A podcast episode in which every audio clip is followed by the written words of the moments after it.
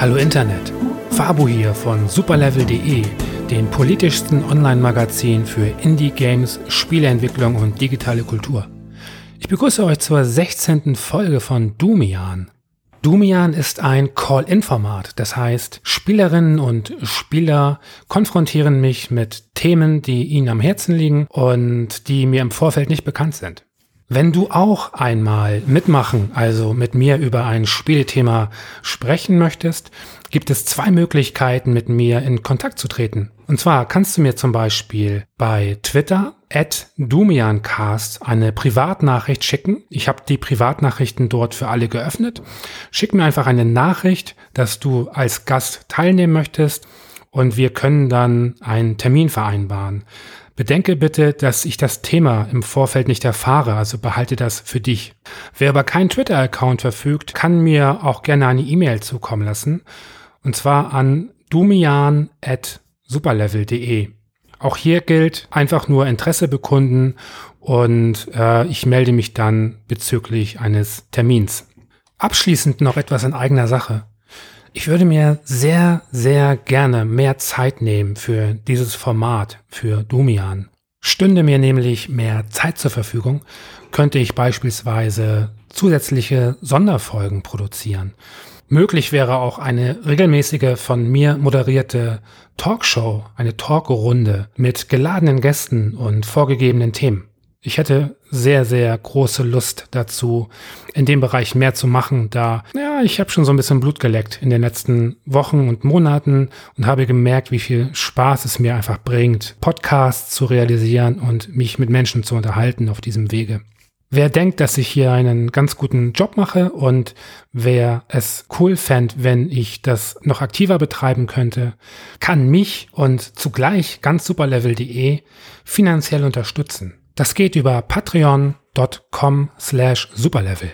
Dort habt ihr die Möglichkeit, dem Projekt einen monatlichen Betrag in frei wählbarer Höhe zukommen zu lassen. Im Gegenzug erhaltet ihr exklusiven Zugriff auf Formate, die nicht frei zugänglich sind und ja, gewisse andere Boni.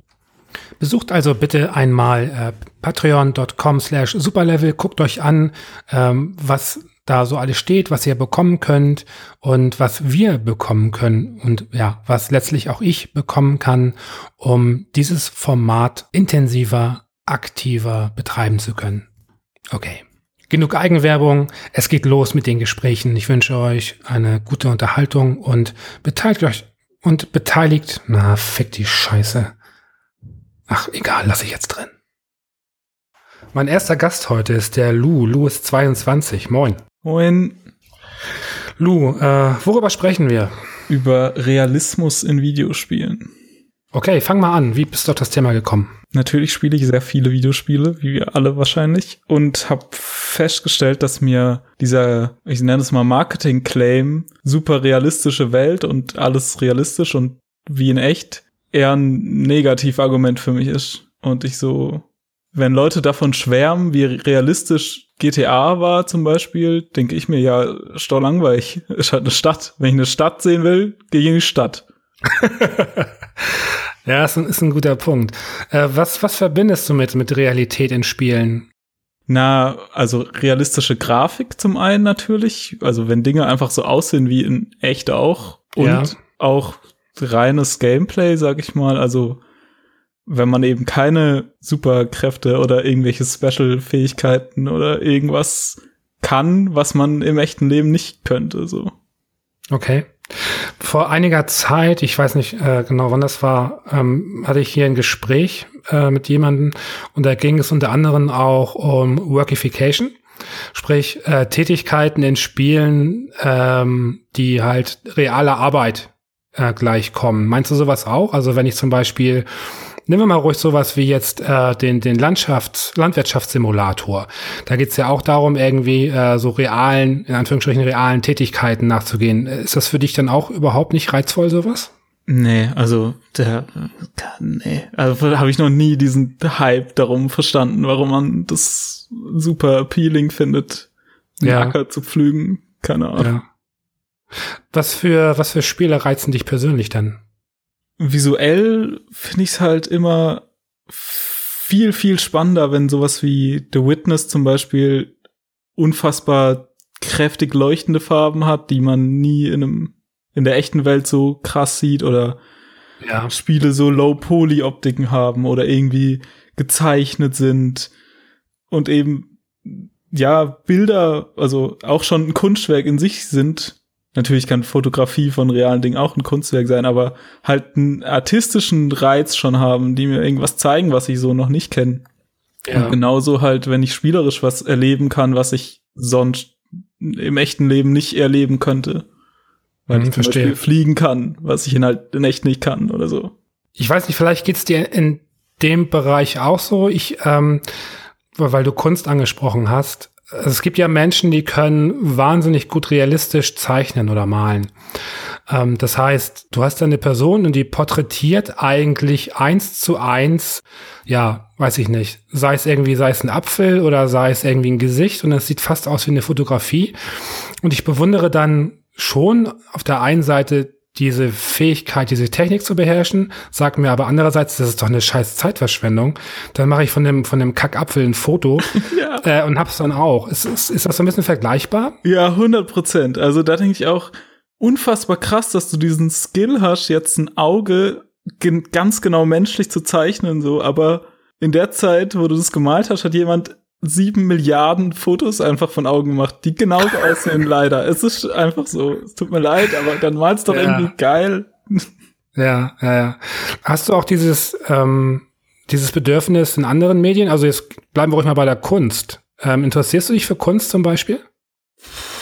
Ja, naja, eher so pseudo-intellektuell mäßig. Also ich mag natürlich schöne Bilder. Aber ja. ich habe jetzt nicht so das krasse Kunstwissen oder so oder irgendwie ein Verständnis für diese ganzen Sachen. Okay. Du hast jetzt zum Beispiel von uh, The Witness gesprochen. Das ist ja, hm, hat zwar grelle Farben und so weiter, aber es ist ja, ist ja nicht so real in dem Sinne. Ist das nicht eigentlich auch ziemlich realistisch? Naja, also durch die, die Optik ist ja schon was, was man nicht im echten Leben so sehen würde. Und es hat ja auch so Low-Poly-Sachen und das fühlt sich ja auch völlig, also ich weiß nicht, hast du es gespielt? Das fühlt sich ja sehr ja. surreal an, diese Welt, die einfach völlig leer ist auf einer irgendeiner Insel, wo nichts stattfindet und keine Leute sind. Das ist ja kein Gefühl, das man im echten Leben hat. So, diese, ja, ja. Man ist so fremd von allem, was dort ist und man gehört irgendwie nicht rein, weil es gibt nichts so wie einen selbst und so. Das ist ja schon ein sehr anderes Gefühl, wie jetzt durch eine, in einem Videospiel durch eine Stadt zu laufen, die einfach sich wie eine Stadt verhält. Ja, ja. Ähm, wenn wir von Realismus sprechen, dann denke ich eigentlich auch sehr schnell an Simulation. Ähm, nun kann man natürlich sagen, äh, warum soll ich mir im Spiel irgendwie einen Traktor anschaffen und über den Acker fahren. Ich könnte ja mich auch auf einen richtigen Traktor setzen. Wie einfach oder schwer das ist, lassen wir mal äh, stehen im Raum. Ähm, aber es gibt ja auch so Sachen wie Flugzeugsimulatoren, ähm, Panzer, U-Boot, keine Ahnung. Das sind ja Dinge, die sind ja dir im Alltag schon eher verwehrt. Ähm, was ist denn mit sowas? Ja klar, also ich verstehe da schon den, den Reiz davon, dass es quasi etwas ist, was man im echten Leben, also ein Flugsimulator, ein Flugzeug zu steuern. Im echten Leben muss ich da wahrscheinlich zehn Jahre darauf hinarbeiten, bis ich diesen Beruf habe und es tun kann oder keine Ahnung. Und in einem Spiel geht's halt einfach so, aber das, ja, es ist halt nichts irgendwie, was mir jetzt so ein außerweltliches Gefühl gibt, so. Und irgendwie ist es schon so ein bisschen was, was ich auch in einem Spiel suche. Irgendwas, ja, was sich eben eine andere Welt wie eine andere Welt anfühlt, die jetzt nicht so die, der realen Welt entspricht. Ja. Okay, ähm, Hast du das Gefühl, manchmal so von, von der Realität gelangweilt zu sein? Also jetzt nicht von der virtuellen Realität, sondern wirklich von der Realität, in der du dich bewegst. Ja, klar, aber hat es nicht jeder irgendwie diesen Alltagstrott, den man sich natürlich immer versucht zu entgehen, aber den man äh, natürlich jeder irgendwie ein bisschen ausge, wie sagt man, ausgesetzt ist. Ja. Klar, okay. und dann, also ich habe halt auch, glaube ich, dazu oft dann viel Fantasie und stell, bin dann im Kopf woanders so, aber bin halt noch froher darüber, wenn mir jemand anderes den, den Aufwand nimmt und mich einfach in so eine fremde Welt entführt, sage ich mal. Ähm, bist du auch jemand, der, der gerne erkundet oder wärst du im Spiel gerne so äh, an die Hand genommen? Ich, also ich mag es nicht, wenn man mich so durch einen Schlauch führt und immer so schiebt und mir alles genau vorgibt. Ich habe, ja. ich glaube, ich mag es schon lieber, wenn ich da frei mich bewegen kann, aber ich bin niemand, der so jeden Winkel genau gesehen haben muss von jedem Raum, bevor er in den nächsten gehen kann. Ja, okay. Ähm, wie wichtig sind dir denn Ziele, konkrete Ziele in einem Spiel? Ähm, ich musste jetzt zum Beispiel an ähm, Everything äh, denken, was gerade sehr diskutiert wird. So, da gibt es die Fraktion, die sagt, das ist doch kein Spiel, wenn ich eine Dose Thunfisch irgendwie spielen kann. Und andere sagen halt, wow, das ist halt die, die geilste ähm, Kritik an dem ganzen Medium, aber eben auch wieder nicht. Und das ist Kunst und das ist ganz fantastisch. Ähm, hast, bist du offen für solche experimentellen äh, Spiele? Ja, voll. Also ich spiele auch echt gern so abstruseren Kram und schaue mir das auf jeden Fall alles an. Everything ja. habe ich jetzt noch nicht gespielt, was daran liegt, dass nicht, dass ich es nicht erleben will, so. Ich habe mir ein paar Sachen dazu angeguckt, aber gerade fehlt einfach die Zeit. Deshalb kann ich da jetzt nicht genau drauf eingehen. Aber generell finde ich das auf jeden Fall interessant, klar. Und das macht ja auch echt komische Sachen. Diese Laufanimation, ja. ey. Kannst du mir ein Spiel nennen, was dich, was dich so auf dieser, genau auf dieser Ebene, die dich fasziniert, ähm, was dich sehr, sehr mh, hm, lange ja eben halt faszinieren konnte? Gibt es ein ganz bestimmtes Spiel, über das wir kurz reden können? Also Beginners Guide macht zum Beispiel ganz absurde Sachen, finde ich. Ja. Deshalb, da habe ich auch echt lange drüber nachgedacht. Das war ja eigentlich auch relativ, na, ich weiß nicht, erfolgreich ist immer so, ist halt schwer zu äh, beurteilen, weil das wird dann ganz schnell auch in Verkaufszahlen und so gemessen und die kenne ich in dem Fall nicht. Ich muss gestehen, äh, ich habe es nie gespielt. Also ich weiß, was es ist, klar. Und ähm, habe auch ein paar Videos gesehen und auch äh, Reviews gelesen, aber aus mir eigentlich unerfindlichen Gründen habe ich es nie gestartet. Was, was fasziniert dich daran, an diesem Spiel? Also in Beginner's Guide tut man ja quasi Spiele von einem Charakter spielen und es wird quasi von jemand anderem erzählt, mhm, genau. was da passiert. Und diese Spiele sollen ja die, die Psyche von diesem Menschen einfach widerspiegeln und sind deshalb auch verworren und machen Dinge so fast schon traumartige Sachen und so und ja. geben einem halt dieses dieses Gefühl von Surrealismus. Die Dinge wirken zwar wie bekannte Sachen, aber was dort passiert, ist eben einfach ein bisschen abgespaced und hat aber immer noch diesen Bezug zur Realität irgendwo durch diese dadurch, dass es ja die Gedanken von jemandem sind, mehr oder weniger. Ich finde die Interpretation davon halt super und kann mich da auch in manchen Punkten echt gut wiederfinden und es funktioniert dann einfach sehr schön, diese Welt, diese innere Welt von jemand anderem zu erkunden, statt eben die Person sich von außen anzuschauen oder so. Ja, ja. Wenn du sagst, dass Realismus dich, dich langweilt, ähm, was schaffst du dann im Alltag für dich? Also welche Wege und Möglichkeiten findest du für dich im Alltag unabhängig von Spielen, um, um dieser Realität zu entfliehen? Ich glaube, so die meiste Zeit ist diese, ist einfach Musik, die einen dann abschweifen lässt oder so. Ja. Um einfach den, den, das alltägliche Grundrauschen so auszublenden. Und dann schweift man halt gedanklich ab. Ich glaube, ich bin auch ein bisschen Tagträumer. Mhm ja, kann da einfach auch, wenn ich fünf Minuten auf meinem Stuhl sitz und niemand um mich rum ist, irgendwo völlig anderes im Kopf sein. Ja, so. Okay. Äh, wie stehst du denn zu dem Thema äh, Drogen Rauschmittelkonsum in Kombination mit Spielen, weil ich will das kurz erläutern, warum ich frage. Ich hatte äh, vor einiger Zeit keine Erfahrung in dem Bereich, natürlich nicht, sondern ähm, ich hatte einen Gast, eine junge Frau und wir haben das thematisiert. Ähm, da ging es darum, dass sie äh, im Rausch, also Alkohol zum Beispiel, einfach äh, sehr gerne und viel spielt, weil das natürlich das Spielerlebnis intensiviert und sie sogar auch besser spielt dann. äh, ich weiß jetzt nicht, inwiefern das wirklich äh, zu belegen sei, aber egal, lassen wir mal so stehen. Ähm, hast du da auch Erfahrung? Also kann, kannst du sagen, dass zum Beispiel, wenn du irgendwie mal ein, zwei Bier getrunken hast oder so, dass, dass du das Spielerlebnis dann irgendwie für dich verbessern kannst? Also ich werde halt müde, glaube ich, wenn ich Bier trinke und ich eher, eher schlechter in Spielen.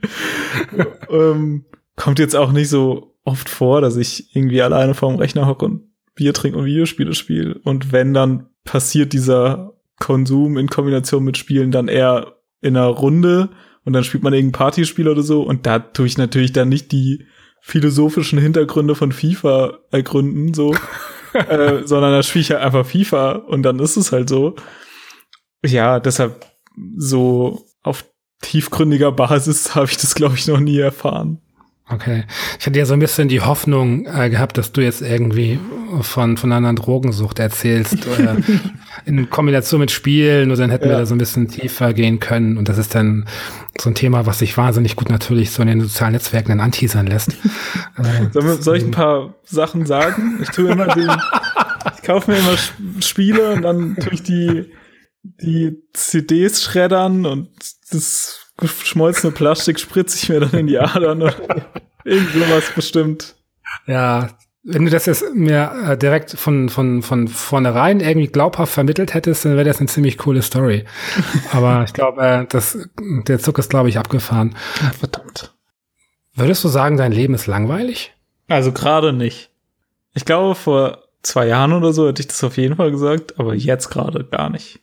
Ja, weil du dich gerade in so einem persönlichen Umbruch befindest oder wie kommt das? Ja, passieren halt Sachen, coole Sachen. So. Ja. Man lernt voll viele Leute kennen, man macht Sachen im Internet, die cool sind. Man hat irgendwie mehr zu tun, weil so, ich habe halt auch vor einem Jahr noch studiert und hatte einfach viel mehr Freizeit und weniger Hobbys und da hatte man einfach mehr Langeweile und so habe ich eigentlich den ganzen Tag was zu tun, bis ich abends ins Bett fall. Kannst du dir ein Genre oder auch vielleicht sogar eine ganz konkrete Szene vorstellen, in der äh, Realismus ganz wichtig ist und äh, für die du dich dann auch begeistern könntest? Also wenn die mich jetzt krass emotional berühren wollen, ist es natürlich irgendwie absurd, mir eine völlig überdimensionierte Geschichte erzählen, sondern lieber eine, äh, was ist das deutsche Wort von gegrounded? Bodenständig? Eine bodenständige, Dankeschön, eine bodenständige persönliche Geschichte zu erzählen. Also sowas wie Dead Dragon Cancer macht zum Beispiel mit seiner Geschichte oder Firewatch ja. oder so. Das sind ja bodenständige Dinge, die auch irgendwie, die, also die auch real sind einfach. Und da funktioniert es natürlich besser auf so einer emotionalen Ebene, was Story-Technik ja. angeht. Okay. Ja gut, ich äh, dachte jetzt vielleicht äh, an eher so einen sehr skurrilen Spleen, wie zum Beispiel, ich weiß nicht, du züchtest halt irgendwie Erdbeeren in deiner Freizeit. das ist eine Passion von dir und das ist halt so sehr Passion, dass du dir sogar vorstellen könntest, das auch in der virtuellen Realität zu machen oder so. Das heißt irgendwie äh, so wirklich äh, schrägen Kram, der ja, das ist jetzt auch eigentlich schon wieder ein ganz interessantes Thema, weil also es gibt ja realistische ähm, Tendenzen in Spielen, also gerade in der, in der virtuellen Realität, wird das nicht gerade irgendwie dadurch, dass es dann zum Beispiel äh, virtuell stattfindet, also jetzt sagen wir mal konkret mit Oculus oder so, nimmt das dann nicht irgendwie auch eine ganz andere Dimension an, wenn das dann realistisch wird? Ist das dann nicht schon wieder cool? Nee. okay. Also, ja, keine Ahnung, würdest du dir eine Oculus aufsetzen, um eine was weiß ich, eine 3D 360-Grad-Fotografie anzuschauen? Oder willst du lieber irgendwas Abgefahrenes sehen, das du niemals in echt sehen kannst? Natürlich will ich irgendwas krass Verrücktes sehen. Hm, ja gut, ich meine, ich kann mir mit Oculus irgendwie äh, den Kopf abtrennen lassen mit einer Guillotine. Ist ja so gesehen auch extrem realistisch. Aber ist das nicht irgendwie auch cool, dass man irgendwie solche Erlebnisse irgendwie, ja, irgendwie doch erleben kann? Ja, vielleicht schon, aber ist es dann ein Videospiel? Uh, jetzt, jetzt wird's deep. Wer interviewt hier eigentlich wen? Ja. Äh, ja, nee, also klar ist es cool und ich sage jetzt auch nicht alles, was realistisch ist, ist so der Teufel, aber um mich jetzt in so eine Welt zu entführen, weiß nicht, ob ich jetzt das Guillotine-Minispiel aus dem Oculus Store als die krasseste Spielerfahrung der Welt bezeichnen würde, so. Ja. Okay, halten wir abschließend fest, äh, du würdest dir lieber in der Realität den Kopf abtrennen lassen, als es äh, in der virtuellen Realität machen zu lassen. Nee, ich würde mir lieber in der virtuellen Realität meinen Kopf mit einem Tentakelschwert abtrennen lassen als mit einer Guillotine. okay, das Weil ist. Eine Guillotine ist real und ein Tentakelschwert ist halt einfach verrückt und cool. Okay. Ich denke mal, jetzt ist der Punkt bei mir und auch bei den Zuhörerinnen und Zuhörern angekommen. Dann lassen wir das jetzt mal so stehen. Ich danke dir für das äußerst realistische Gespräch und äh, ja, wünsche dir noch einen schönen Abend. Dankeschön. Tschüss. Tschüss. Ich spreche jetzt mit Jan. Jan ist 30. Hallo. Hi. Worüber sprechen wir? Ähm, wir sprechen über Night in the Woods. Hast du das schon gespielt, angespielt vielleicht? Oh, leider nicht. Wenn wir uns jetzt darüber unterhalten, äh, können wir das machen, ohne dass du äh, spoilerst? Ähm, ich denke schon, ich denke schon. Mir geht's da um eher einen speziellen Aspekt, etwas, was ich gerne öfter sehen würde, zumindest bei solcher Art von Spielen. Interessant, ja. Ich hab, ich muss kurz einwerfen, ähm, das ist ein Spiel, was ich schon sehr, sehr lange bei mir auf der, auf der Liste habe. Wir haben auch einen, äh, einen Code bekommen und der ging jetzt an jemanden von Superlevel und die Person ist noch nicht dazu gekommen, äh, darüber zu schreiben, ähm, wird das aber wohl nachholen jetzt in den nächsten ein, zwei Wochen. Und ich wollte warten auf den Artikel, bis ich selber spiele. Deswegen bin ich noch nicht dazu gekommen.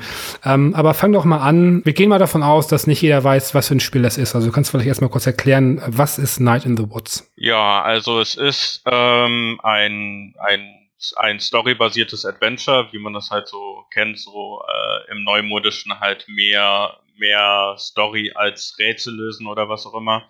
Ja. Ähm, es geht um, um eine noch recht junge ehemalige Studentin. Sie ist aus dem, sie ist aus dem College geflogen, beziehungsweise hat es verlassen und kehrt dann in, in ihre Heimat zurück, was äh, dann irgendwie ein Dorf ist, halt so amerikanischer Rust Belt oder wie man sagt, halt Industriestar, in, in, Industriedorf was so ein bisschen am Abfallen ist, was halt äh, übernommen wird durch Geschäfte und so.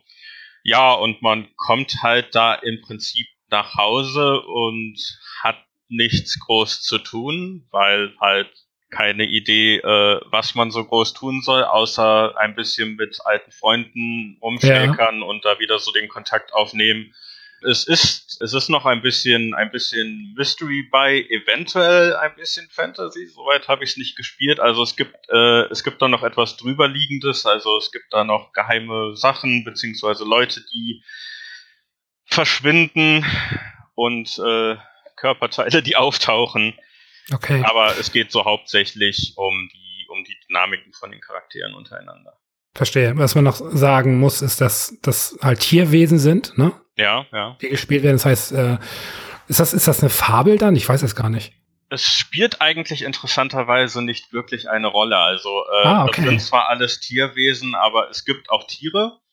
Ja. Also normale Tiere und ähm, zumindest ist mir jetzt nicht so aufgefallen, dass die Tiere, die man so spielt, unbedingt groß repräsentativ sind für äh, für, für Charaktereigenschaften oder was auch immer. Okay, verstehe. Also ist, ist nicht der, der Oberlehrer ist nicht die Eule oder so. Äh, nicht unbedingt, nicht unbedingt. Man spielt, okay. man, man, spielt eine Katze und man kann äh, auf Stromleitungen herumwandern und ist eventuell ein bisschen, äh, ein bisschen arrogant und eigen, aber es ist nicht so die Priorität. Okay. Äh, welcher Aspekt des Spiels hat dich jetzt dazu bewegt, mit mir darüber reden zu wollen?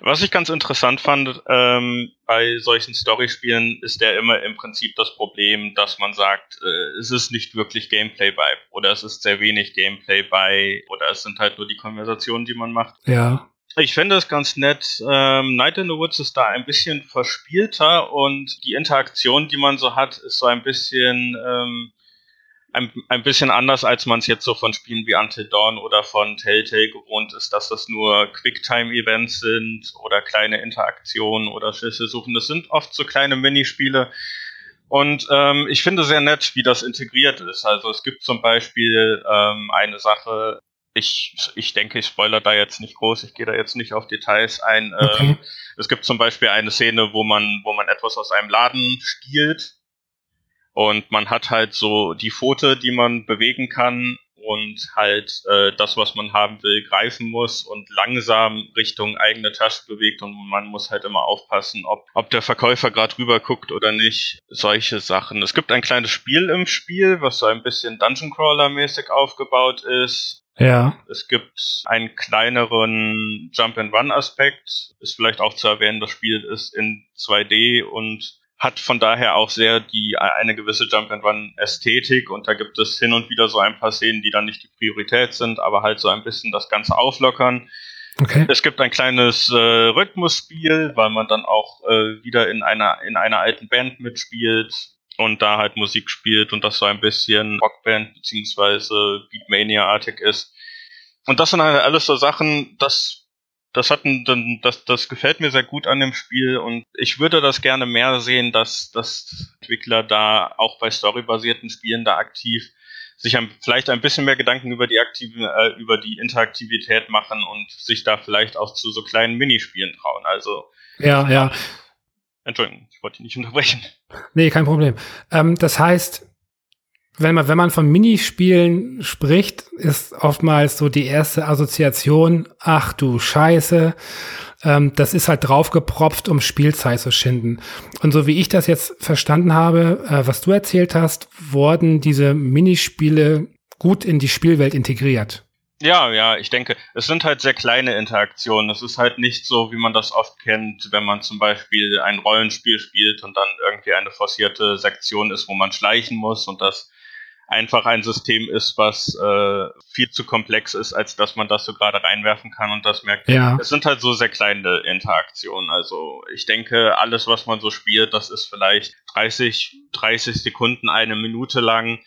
Ähm, insbesondere zum Beispiel bei den Rhythmusspielen zählt es auch nicht wirklich, ob man darin gut ist oder nicht. das ist dann halt auch so ein bisschen Part der Story. Ja.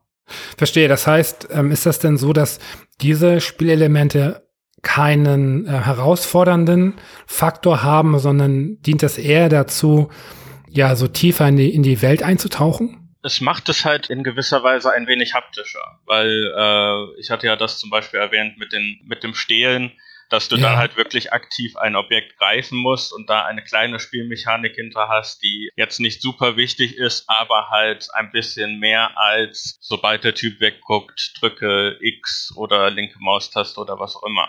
Verstehe.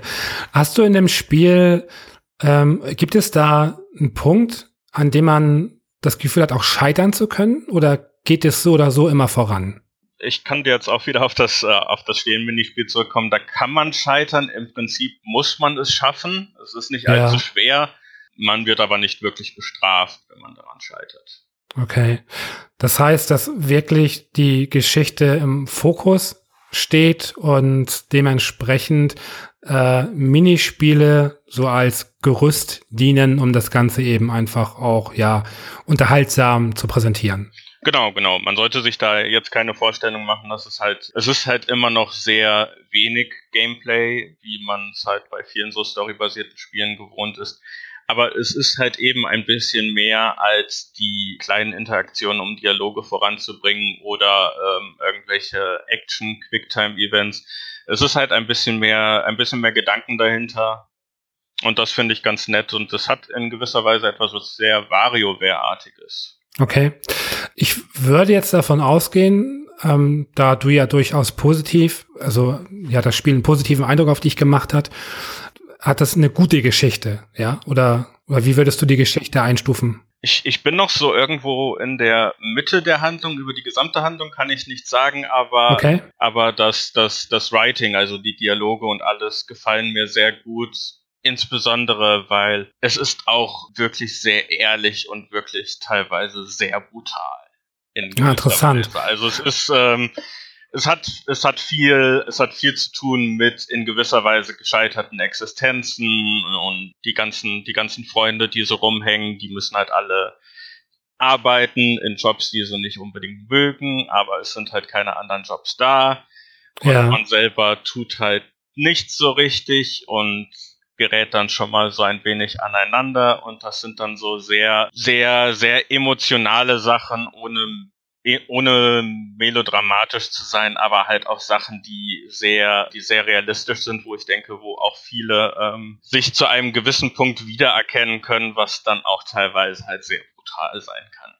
Ja, ist das ein Spiel, bei dem es irgendwie wichtig ist, dass man als Spieler auch reflektiert? Also, dass man auch die Geschichte auf sein eigenes Leben anwendet, etc.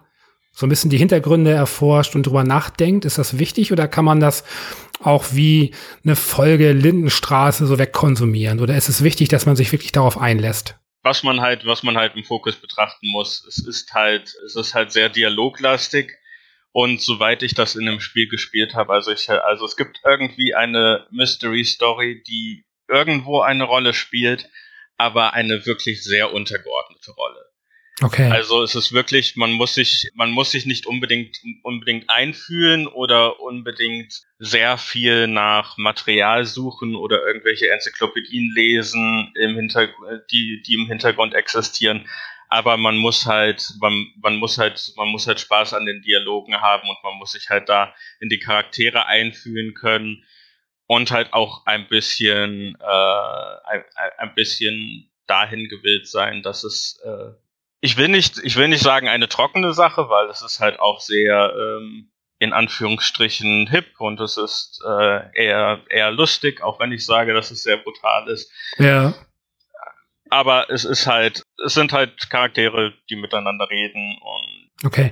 Das, das erste, was mir in dem Spiel auffiel, war, war der Look. Ich fand das, ähm, als ich das erste Mal das Spiel wahrnahm, also das ist also auf jeden Fall äh, einige Monate vor dem Release gewesen, ähm, habe ich Screenshots gesehen und war sehr angetan. Ähm, sah sehr schön aus, sehr schön illustriert, aber auch ein sehr, ich würde mal sagen, ein kindlicher Look, das bricht das dann so ein bisschen. Also wenn du sagst, dass es doch eher auch brutal ist und auch bitter, dann, ähm, dann bricht das ja so ein bisschen, weil eigentlich würde man bei dem Stil sowas nicht erwarten. Findest du das als, ist das ein clever gewähltes Stilmittel, diese Illustration? Ich denke schon, weil ähm, es geht halt auch viel darum, dass man, dass man einen Hauptcharakter spielt, der nicht so wirklich erwachsen ist zu dem Zeitpunkt. Also es ist halt irgendwie Sie ist 20 Jahre alt, ist aus dem College rausgegangen, aus Gründen, worüber sie sich nicht so richtig äußern will und hängt halt rum und bejammert es ein wenig, ein, ein wenig, dass andere Leute sich so viel mit erwachsenen Dingen beschäftigen müssen. Es ist halt sehr dieses, dieses, was sicherlich viele erlebt haben, wenn man so 20 something ist und ja, ähm, ja sich daran gewöhnen muss, dass man erwachsener ist, auch wenn man sich nicht so fühlt. Okay. Würdest du das als, als ein erwachsenes Spiel bezeichnen? Ich würde es auf jeden Fall als ein erwachsenes Spiel bezeichnen, insbesondere weil es halt, ähm, weil es halt so sehr auf Themen zurückgreift, die einen Hintergrund in der Realität haben, halt nicht nur wegen dem wegen diesem Erwachsenwerden, sondern auch wegen den Hintergründen über, äh, über halt dieses, dieses Dorf, was ein bisschen in einer Depression ist, einfach weil der Industriesektor wegfällt. Ja. Es ist halt, ich würde nicht unbedingt sagen anspruchsvoll, aber es hat halt Anspruch insoweit, dass, dass es halt wenig spektakulär ist und ein, ein wenig darauf aus ist, dass man sich da eigene Meinungen bildet und äh, da ein bisschen halt reflektiert drauf. Verstehe.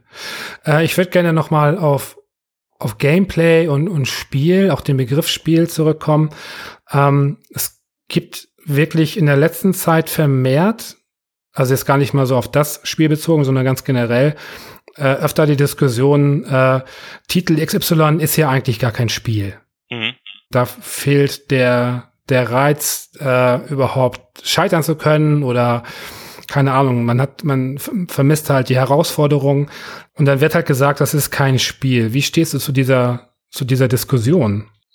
Es ist halt schwierig, weil Spiel ist halt äh, in gewisser Weise ein sehr offenes Wort. Ein, ein, ein Spiel ist im Prinzip alles, was sich Spiel, Spiel nennt, meiner Meinung nach. Ähm, in gewisser Weise, man kann, man kann solche Spiele, insbesondere halt das, was so Walking Simulator genannt wird, sollte man vielleicht in, kann man vielleicht anders anordnen als Erfahrungen oder was auch immer.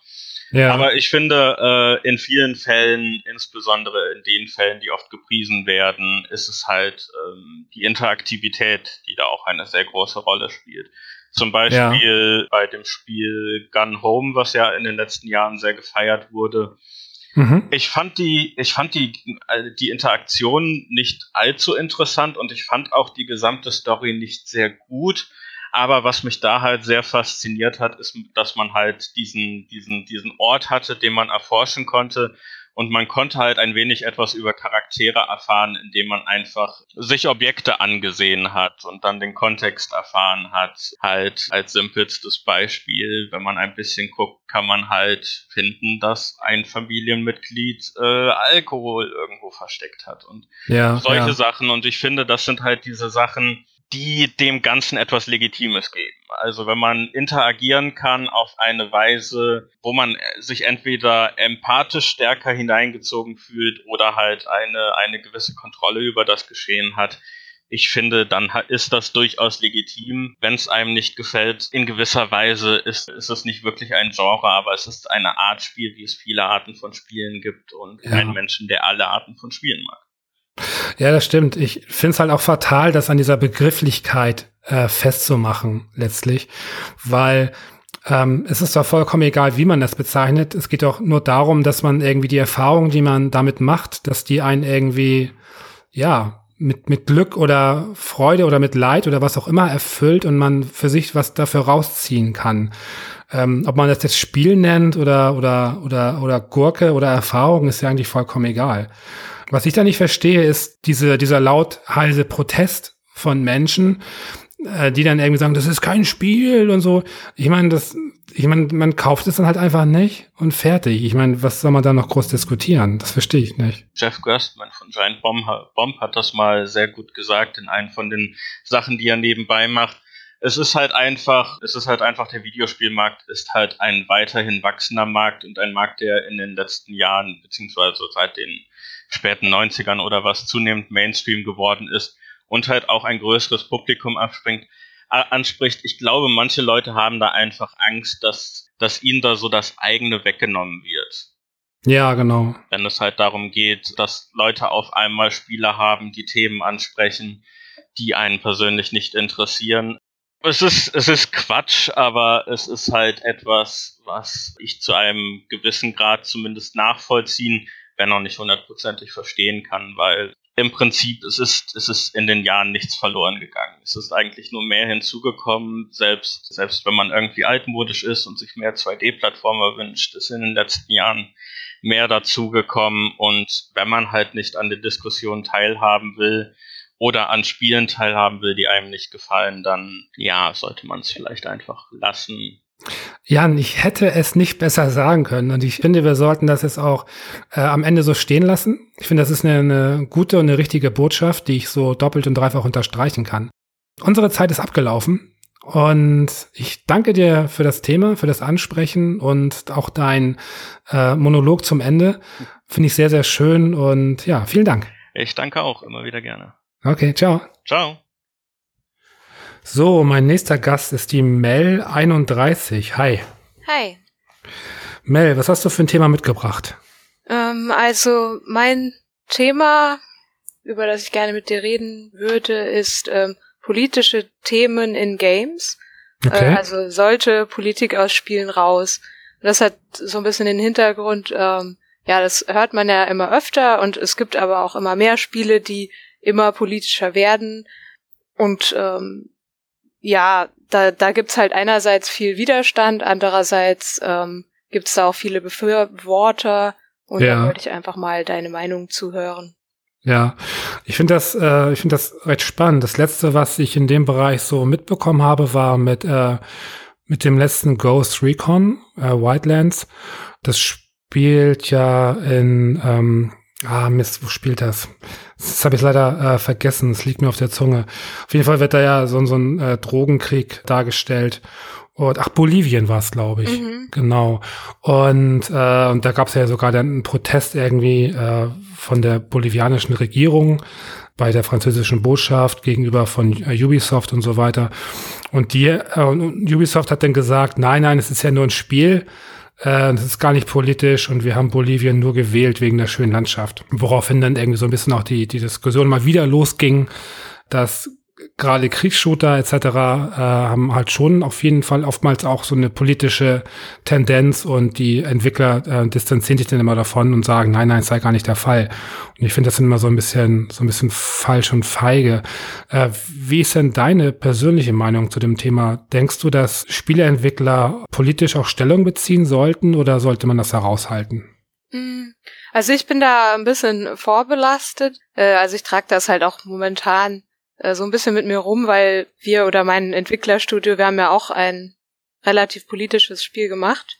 Okay. Und deswegen hatten wir da dieses Thema dann auch öfter mit Journalisten etc. Und also ich finde, dass das schon wichtig ist, dass auch Spieleentwickler sich damit auseinandersetzen. Ich glaube, das ist halt auch so, gerade weil es so umstritten und schwierig ist, dass gerade viele große AAA-Games am liebsten nichts dazu sagen möchten und sich da völlig raushalten.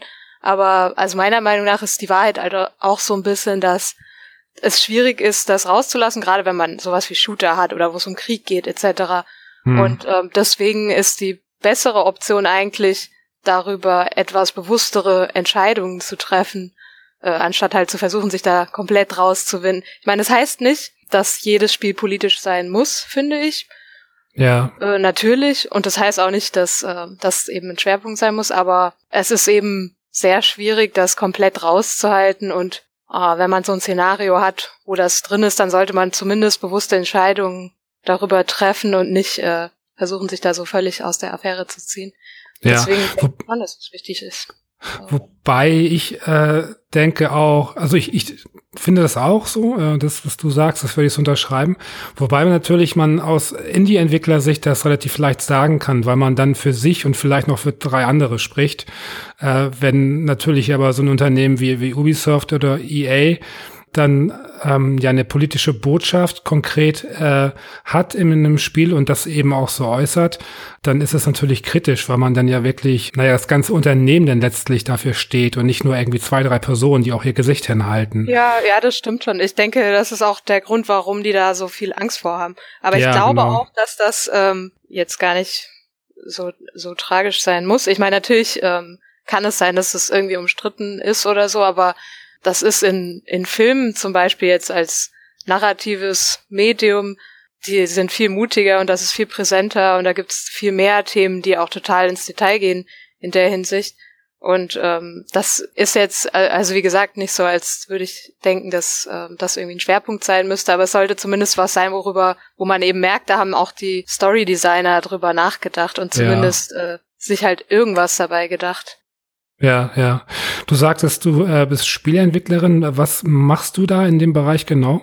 Ähm, ich bin Artist bei Osmotic Studios und äh, wir haben letztes Jahr im Oktober ein Spiel entwickelt, das heißt Orwell. Mhm. Und da geht es um Datenspionage. Also dieses Thema Privatsphäre gegen Sicherheit und wie viel ja. darf die Regierung da äh, sehen und äh, der Spieler muss eben auch moralische Entscheidungen dazu treffen und entscheiden, welche Daten er an die Regierung weitergeben will und welche nicht. Und deswegen ist es bei uns natürlich ein Schwerpunkt. Also ähm, das steht schon ziemlich im Mittelpunkt. Aber trotzdem haben wir auch versucht, das äh, so zu machen, dass wir nicht irgendwie sagen, okay, wir wollen irgendwie unsere politische Meinung verbreiten und äh, dem Spieler da was auf, irgendwie aufzwingen oder so, sondern ja. wir wollen, dass der Spieler immer noch die Möglichkeit hat, sich seine eigene Meinung darüber zu bilden und ähm, selbst äh, zu entscheiden, will ich jetzt auf der Regierungsseite sozusagen stehen oder möchte ich äh, auf der Aktivistenseite stehen. Also das ist, sind so ein bisschen die äh, beiden Antagonisten in, in der Story. Okay. Äh, würdest du sagen, dass das ähm, äh, eine Kritik ist auch an, äh, an der Gesellschaft und an, an dem Thema? Ähm, oder lässt du das komplett, lass dir das komplett frei? Ja, also von unserer Seite aus würde ich, würde ich es schon sagen. Aber es ist, es ist schon so, dass der Spieler da eigentlich viele Freiheiten hat. Also der Spieler kann auch sagen, ja, ich finde es in Ordnung, dass ja. das so, dass das so ist. Und ich will auch, ähm, dass diese Aktivisten, keine Ahnung, dafür Schaden haben. Also er muss wirklich Entscheidungen treffen darüber, wie er das Leben dieser Leute beeinflusst. Und daher ist er schon relativ offen. Okay. Aber ich meine, das Spiel heißt Orwell und ähm, George Orwell hat ja, ja mit 1984 ja. auch äh, diese Dystopie geschrieben, die, die ja schon sehr in eine Richtung ging. Deswegen ist der Titel eigentlich schon vorbelastet. Aber das ist auch so ein bisschen, ja, das ist auch so ein bisschen Trick, muss ich sagen, um, um den Spieler da irgendwie äh, in die Richtung zu stimmen und dann ja, ja neugierig zu machen, sage ich mal. Und auch wenn er halt denkt, äh, ja, ich finde das aber nicht, ich bin nicht der der Meinung, dass die Regierung uns zu sehr ausspäht oder so, dann ist er vielleicht doch daran interessiert, mal zu wissen, wie das in dem Spiel dargestellt wird. Verstehe. Äh, ich werfe jetzt mal eine, eine, These in den Raum. Äh, ich sag jetzt mal, äh, Politik verkauft sich schlecht. Würdest du mir da widersprechen? Würde ich widersprechen, glaube ich. Also ich, ich glaube, ähm, also Politik ist ja erstmal auch ein relativ weit gefasster Begriff. Und man ja. kann schon allein die Tatsache, zum Beispiel, dass wir unser Spiel Orwell genannt haben oder allgemein irgendwelche Namensgebungen von Charakteren oder irgendwelche, sagen wir mal, bei Kriegs, also Spiele, die Krieg thematisieren, ob man dann den beiden Fronten äh, Namen gibt, die es eben auch im richtigen Leben gibt oder nicht. Ja. Ähm, solche Dinge sind ja dann auch schon irgendwie politisch. Also Politik oder ja, zumindest solche Reflexionen von politischen Themen kann Spiele auch viel interessanter machen.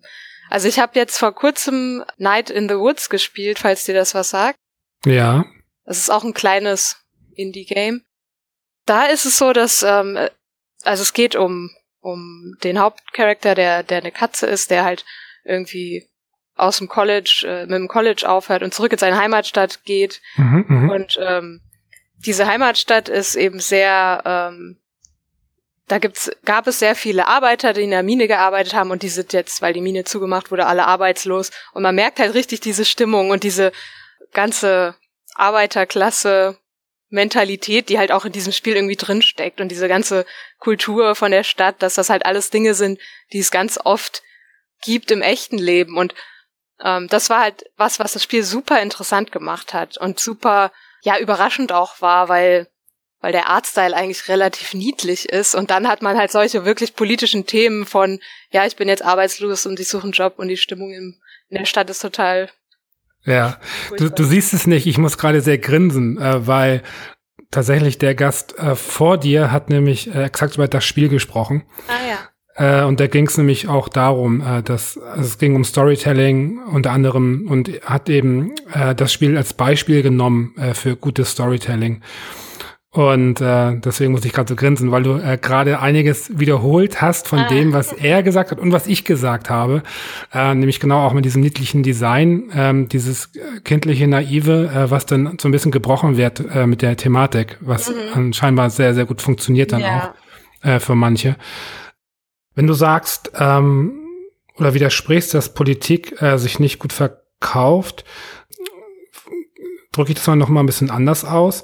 Ähm, ist das nicht so, dass gerade wenn man, wenn man äh, wirklich bewusst eine politische äh, Richtung oder Tendenz wählt als Spieleentwickler, ähm, ist man da nicht fast schon genötigt, auf der guten Seite zu stehen? Also mal ein Beispiel. Gehen wir mal davon aus, ähm, es geht jetzt um Fleischkonsum, ja. Ich selber bin, ähm, also äh, konsumiere Fleisch, ähm, bin mir aber darüber im Klaren, dass es absolut richtiger wäre, es nicht zu tun.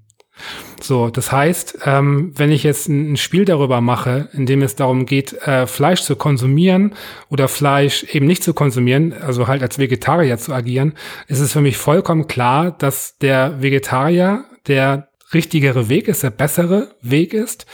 Ähm, das heißt, ähm, wenn ich dann ein Spiel darüber mache, wäre es eigentlich relativ klar, dass, also welche Position ich zu beziehen hätte. Und die andere Position würde zwar, würde halt eher zum Shitstorm führen. Und es ist bei der Politik nicht auch so, generell, dass, also klar, ich meine, wenn ich jetzt ein Spiel mache und es hat halt rechte Tendenzen, das ist natürlich klar, das ist, ist natürlich falsch. Ja. So. Ähm, kann man, kann, ist das nicht so, wird man nicht eh gedrängt in eine Richtung, wenn man Politik wählt? Und ist es deswegen nicht fatal, auch sich da zu entscheiden? Mm, das das ist, glaube ich, so ein bisschen die Challenge. Also natürlich hat man als Spieleentwickler, gerade wenn man solche Themen behandelt, wahrscheinlich auch eine Meinung dazu. Aber ja. ich denke, also gerade bei sowas wie ähm, Fleisch oder vegetarisch, das ist eine Sache, da können sich Leute, glaube ich, super lange drüber streiten und da ja. äh, verhärten sich vielleicht auch die Fronten. Und da wäre es eigentlich auch spannend, wenn das Spiel das so ein bisschen widerspiegelt. Und wenn du ja. nicht äh, die ganze Zeit das Gefühl hast, okay, das ist jetzt total in eine Richtung gedrängt und eigentlich möchte ich das ja gar nicht. Und das würde natürlich dann auch die Fleischesser wahrscheinlich potenziell sehr frustrieren, weil die dann das Gefühl haben, ja gut, aber was ist mein, mit meiner Meinung hier in diesem Kontext? Also ähm, das ist natürlich eine Herausforderung, aber ich glaube auch, ähm, es ist schon das, was potenziell einfach spannend sein könnte. Ja, vielleicht habe ich sogar unbewusst gerade eine, eine, Spielidee gepitcht.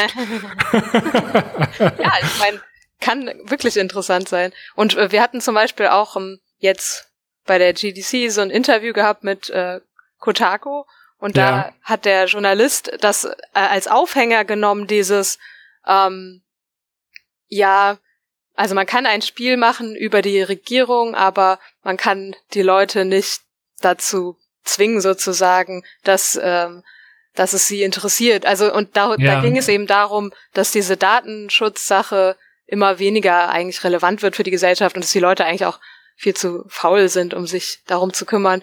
Und dann gab es ganz, ganz viele Kommentare unter diesem Artikel und die meisten haben gesagt, das interessiert mich nicht. Also meine persönlichen Daten, die sind im Internet und jetzt, ich muss damit leben und wenn die NSA da mitliest, naja gut, dann habe ich halt Pech gehabt. Das war halt irgendwie auch interessant, weil total viele, die diesen Artikel gelesen haben, gesagt haben, ja, also ich bin wirklich auf der Don't Care Seite. Ja, ja, ja. Und selbst Leute, die das Spiel gespielt haben und das spannend fanden. Ja. Das ist halt dann die andere Seite. Ja, bei mir ist es auch manchmal so, dass wenn ich das Gefühl habe, dass mich ähm, also diese Informationsflut und diese ganzen Katastrophen und diese ganzen schlechten Nachrichten so überlaufen, dann neige ich auch so ein bisschen zum Pragmatismus und sage mir dann auch manchmal, naja, fuck it, ich meine, ich habe da noch nichts zu äh, verbergen, aber es ist natürlich Quatsch, weil letztlich geht es da auch um Prinzipien, äh, die es auch zu vertreten gilt. Ne? Ja, ja, ich denke halt auch, dass, ähm, also gerade dieses Datenschutzthema, das ist natürlich schon auch eine Sache, wo die Leute naja, ich sag mal, Lust drauf haben sollten, das politisch zu ändern und nicht nur, okay, ich möchte weiterhin WhatsApp benutzen, deswegen scheiße ich auf Datenschutz so ungefähr, ja. sondern dass man halt irgendwie ähm, zumindest versucht, Gesetze zu ändern oder ähnliches. Aber das, das ist jetzt schon sehr in dieses spezielle Thema rein. Ja, das stimmt, das stimmt. Äh, mich würde trotzdem noch mal interessieren, ähm, ich muss gestehen, ich habe euer Spiel nicht gespielt. Also ich, ähm, oh Gott, ich habe glaube ich sogar einen Steam-Code dafür. Kann das sein? Schande über mich. äh, ja, es, äh, hm, interessant. Ich weiß gerade nicht, warum ich es nicht gespielt habe. Ich hatte es öfter schon auf dem Zettel. Ah ja, ähm, dazu, dazu muss man sagen, ähm, ich bin sehr kritisch in Bezug auf die deutsche Indie-Szene. Und äh, wenn dann etwas so auf dem Schreibtisch landet, was eigentlich schon einen guten Eindruck macht, dann neige ich eigentlich dazu, da auch reinzugucken. Äh, und ich hatte bei euch, ohne das jemals gespielt zu haben, äh, eigentlich eher ein sehr positives Bild tatsächlich. Das freut mich. und zwar ähm, äh, wollte ich wissen, ähm, geht das bei euch so ein bisschen auch in Richtung Serious Game? Also versucht ihr da auch so ein bisschen ähm, aufzuklären und, und Erziehung äh, zu, zu betreiben oder, oder würde das, würdest du nicht so weit gehen, das so zu nennen? Würde ich tatsächlich äh, eigentlich nicht machen. Das, ja. das Ironische daran ist, dass wir jetzt auch beim Deutschen Computerspielpreis für die Kategorie Serious Game nominiert sind. Ah, das ist natürlich lustig. Deswegen okay. darf ich das eigentlich gar nicht sagen. Aber, ja. aber ähm, das war zumindest nicht äh, das, was wir uns ursprünglich dabei gedacht hatten. Wir wollten eben, wir wollten ein spannendes Thema, wir wollten da so ein bisschen diese beiden Seiten rausstellen und wir wollten, dass der Spieler sich dazu Gedanken machen muss und halt ja schwierige Entscheidungen auch dazu treffen muss. Ja, und äh, ja. wir wollten aber nicht, äh, also wie gesagt, wir haben halt versucht, möglichst dieses mit dem erhobenen Zeigefinger rauszunehmen und äh, wir wollten nicht sagen, wir sind äh, ein Serious Game und wir wollen irgendwie pädagogisch Leute erziehen. Das ist Verstehe. halt die Sache. Also wir wollen wirklich nicht Leute erziehen. Wir wollen einfach Leute zum Denken anregen. Ja, also das mit der Nominierung ist natürlich jetzt lustig, weil, also lustig in Anführungsstrichen, weil für mich ist Serious Game die Kategorie und auch die Bezeichnung und das, was ich damit verbinde, eigentlich eher ein Abturner. Ja. Äh, weil ich in dem Bereich, ich weiß nicht, also das, es wirkt oftmals sehr bemüht und, ähm, und dann schaffen das nur die wenigsten wirklich, diesen, diesen Schritt vom, vom Serious Game zum Game, was mich auch zu begeistern weiß. Äh, hm, aber du würdest dann schon sagen, ihr seid da in der falschen Kategorie aufgehoben. ja. Wie? Okay. wie gesagt, ich äh, darf das eigentlich gar nicht sagen, aber es wäre zumindest, äh, sagen wir mal, nicht die Kategorie, die ich mir gewünscht hätte. Ja. also, man muss ja nun, ja, man muss dann natürlich leider, leider in Anführungsstrichen auch wieder äh, sagen, dass man muss dann ja wirklich ähm, bei so einem Preis schon froh sein, überhaupt eine Nominierung zu bekommen, ne? Ja, auf jeden Fall. Das, das stimmt. Also wir sind, ja. wir fühlen uns auch total geehrt und wir finden das ganz toll. Es ist halt nur schon nicht von uns ursprünglich so gedacht ja. gewesen. Wir haben natürlich gut, auch für die Kategorie auch eingereicht, ne? Also wir haben schon gedacht, ja gut, ja. vielleicht klappt das ja da, aber ja, ähm, ja es soll es soll eben nicht äh, serious sein in dem Sinne von pädagogisch. Ja, verstehe. Wobei ich glaube, das ist generell so ein, so ein, auch so ein kleines Problem beim äh, Computerspielpreis. Ich weiß leider nicht genau, welches Spiel es war, aber irgendwie ist auch in der Kategorie äh, Bestes Kinderspiel ist auch irgendwas äh, nominiert, was ich in der Kategorie überhaupt nicht sehen würde. Mhm. Äh, und ich glaube, das ist so ein, so ein bisschen manchmal auch so, also da hat man das Gefühl, man möchte auf jeden Fall äh, ein Spiel noch unterbringen, weil es auch Potenzial hat, aber dann ist halt irgendwie eine Kategorie schon belegt durch äh, populärere Titel und dann versucht man das vielleicht noch woanders unterzubringen. Ja, ja das, das ist sowieso so eine Sache, die jedes, jedes Jahr wieder irgendwie äh, umstritten ist beim Deutschen Computerspielpreis mit den Kategorien. Ja, das ist, ja. ist auch nicht so einfach. Ne? Klar. So abschließend, ähm, ich habe rausgehört, du bist schon dafür, dass äh, Politik mehr und öfter in Spielen aufgegriffen wird. Ja, ich, ich glaube, dass ähm, Spielentwickler und auch AAA-Entwickler da ruhig mutiger sein könnten und ähm, vielleicht auch gar nicht so viel Angst davor haben müssten, wenn, wenn sich das erstmal so ein bisschen weiterentwickelt. Und die Indies, da hast du natürlich recht, die haben auch weniger zu verlieren, so gesehen. Ja. Aber die trauen sich da meinem Gefühl nach schon etwas mehr. Also, und das macht's halt auch wirklich sehr spannend, meiner Meinung nach. Okay. Mel, dann vielen Dank für dein Thema und äh, ich bin da voll auf deiner Seite. Ich finde das auch ziemlich cool, wenn wenn äh, Politik äh, und generell auch Position äh, so ein bisschen bezogen wird. Wobei ähm, ich finde es auch ziemlich cool. Ähm, und das hast du jetzt schon so erwähnt für euer Spiel, dass man auch die Option hat, irgendwie, also man muss nicht der Gute sein in dem äh, Sinne. Ja. Das finde ich dann immer ganz, äh, ganz schön. Ich finde das auch generell in Spielen schön, wenn man eben auch der, der Gegner sein kann und kann dann auch so ein bisschen vielleicht so das, die Arschlochseite hervorkitzeln in einem und muss nicht irgendwie die Welt retten. Ja, auf jeden so. Fall. Also total spannend, finde ich. Ja, auch die Arschlochseite. Ja, cool. Dann dir noch einen schönen Abend und nochmal vielen Dank. Ja, danke, dir auch. Tschüss. Ich spreche jetzt mit Oliver. Oliver ist 44. Moin. Ja, hi Fabu. Oliver, was hast du für ein Thema dabei? Ja, ich würde gerne sprechen über ähm, Spieleentwicklung auf klassischen Retro-Systemen, so C64 ja. und so. Okay, jetzt, im Moment, ich, oh, ich bin gerade ein bisschen verliebt. äh, ich, du weißt vielleicht, dass das irgendwie so ein, so ein, so ein Herzensthema von mir ist. Äh, aber fangen wir erstmal an. Vielleicht magst du mal ein bisschen von dir erzählen, ähm, inwiefern du auf diesem Ge Gebiet irgendwie aktiv bist. Ja, das ist, also es ist, läuft alles natürlich rein hobbymäßig. Äh, ähm, allerdings ist es schon so, ich war früher Anfang der 90er selbst in der Spielebranche gewesen. Ich hatte damals ja. auch schon mit Spiele entwickelt und ähm, bin 92 ausgestiegen. Aber ich war damals auch auf C64, Amiga und PC unterwegs. Mhm. Danach ähm, fast gar nicht mehr, immer nur so, so sporadisch und ja, 2008 bin ich irgendwie wieder in die Retro-Szene reingerutscht und ähm, seitdem wurde das halt immer mehr. Ich habe am Anfang angefangen mit Grafik ganz normal, so und später dann für Demos, für so Szene-Demos und ähm, seit ein paar Jahren ähm, tatsächlich wieder mit Spielen zugange. Also ich habe mich mit ein paar Leuten zusammengetan, wir haben Programmierteam und sind da jetzt äh, fröhlich dabei regelmäßig und auch ständig.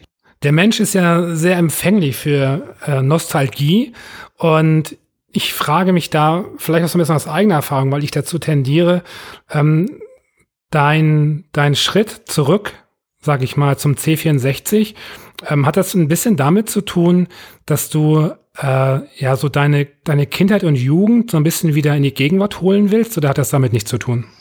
Ja, weniger. Also es ist sicher so, dass so die Ästhetik, die alte Ästhetik, da hat man natürlich einen Sinn dafür und das ist aus der Zeit immer noch da. Ja. Ähm, man sieht auch immer halt, wenn man ein C64-Bild sieht zum Beispiel so, ja, für die Hardware. Ne? Man, man sieht immer irgendwie die Möglichkeiten der Hardware oder wie das gemacht wird. Aber ähm, das reine Entwickeln eigentlich weniger. Das ist, also ich könnte das eher tatsächlich mit sowas wie, als wenn man ähm, Minecraft spielt oder ähm, als ob man halt irgendetwas nur mit reduzierten Mitteln machen kann. Ja, verstehe. Ne? Also es ist mehr diese Einschränkung, die eigentlich daran reizt. Und ähm, heutzutage arbeitet man ja auch nicht mehr direkt auf dieser Kiste, sondern man nimmt sehr moderne Tools und versucht einfach nur die Kiste an die Grenzen zu bringen. Ja, ja.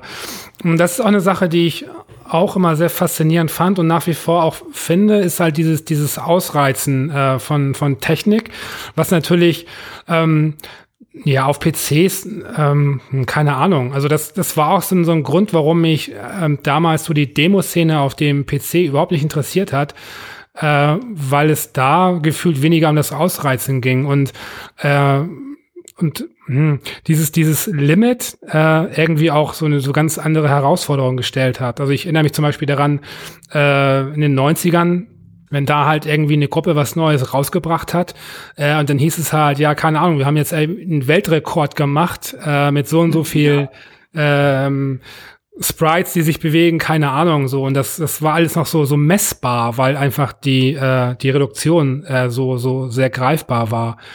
Du sagtest, äh, du machst das jetzt äh, rein hobbymäßig. Ja. Okay. Machst du das nur hobbymäßig, um dich nicht diesem Druck auszusetzen, ähm, der es mit sich bringen würde, das auch irgendwie auf einer kommerziellen Ebene zu machen? Oder denkst du dir, äh, dass das auf einer kommerziellen Ebene eh nicht funktionieren würde? Ähm, das ist so ein bisschen gemischt. Das, ähm, so ganz festlegen könnte ich mich da jetzt auch nicht, weil ähm, solange ich zum Beispiel Demos gemacht habe und selbst bei dem Spiel war, an dem ich jetzt gerade arbeite, war es ja. anfänglich so, dass das für einen Wettbewerb war und ähm, da setzt man sich schon einen ziemlichen Druck aus. Vor allen Dingen, das ist alles auf einen ziemlichen Moment. Ne? Du musst dann in einem Moment halt das Ding nicht nur fertig haben, sondern das muss dann halt auch für die Präsentation zum Beispiel sitzen.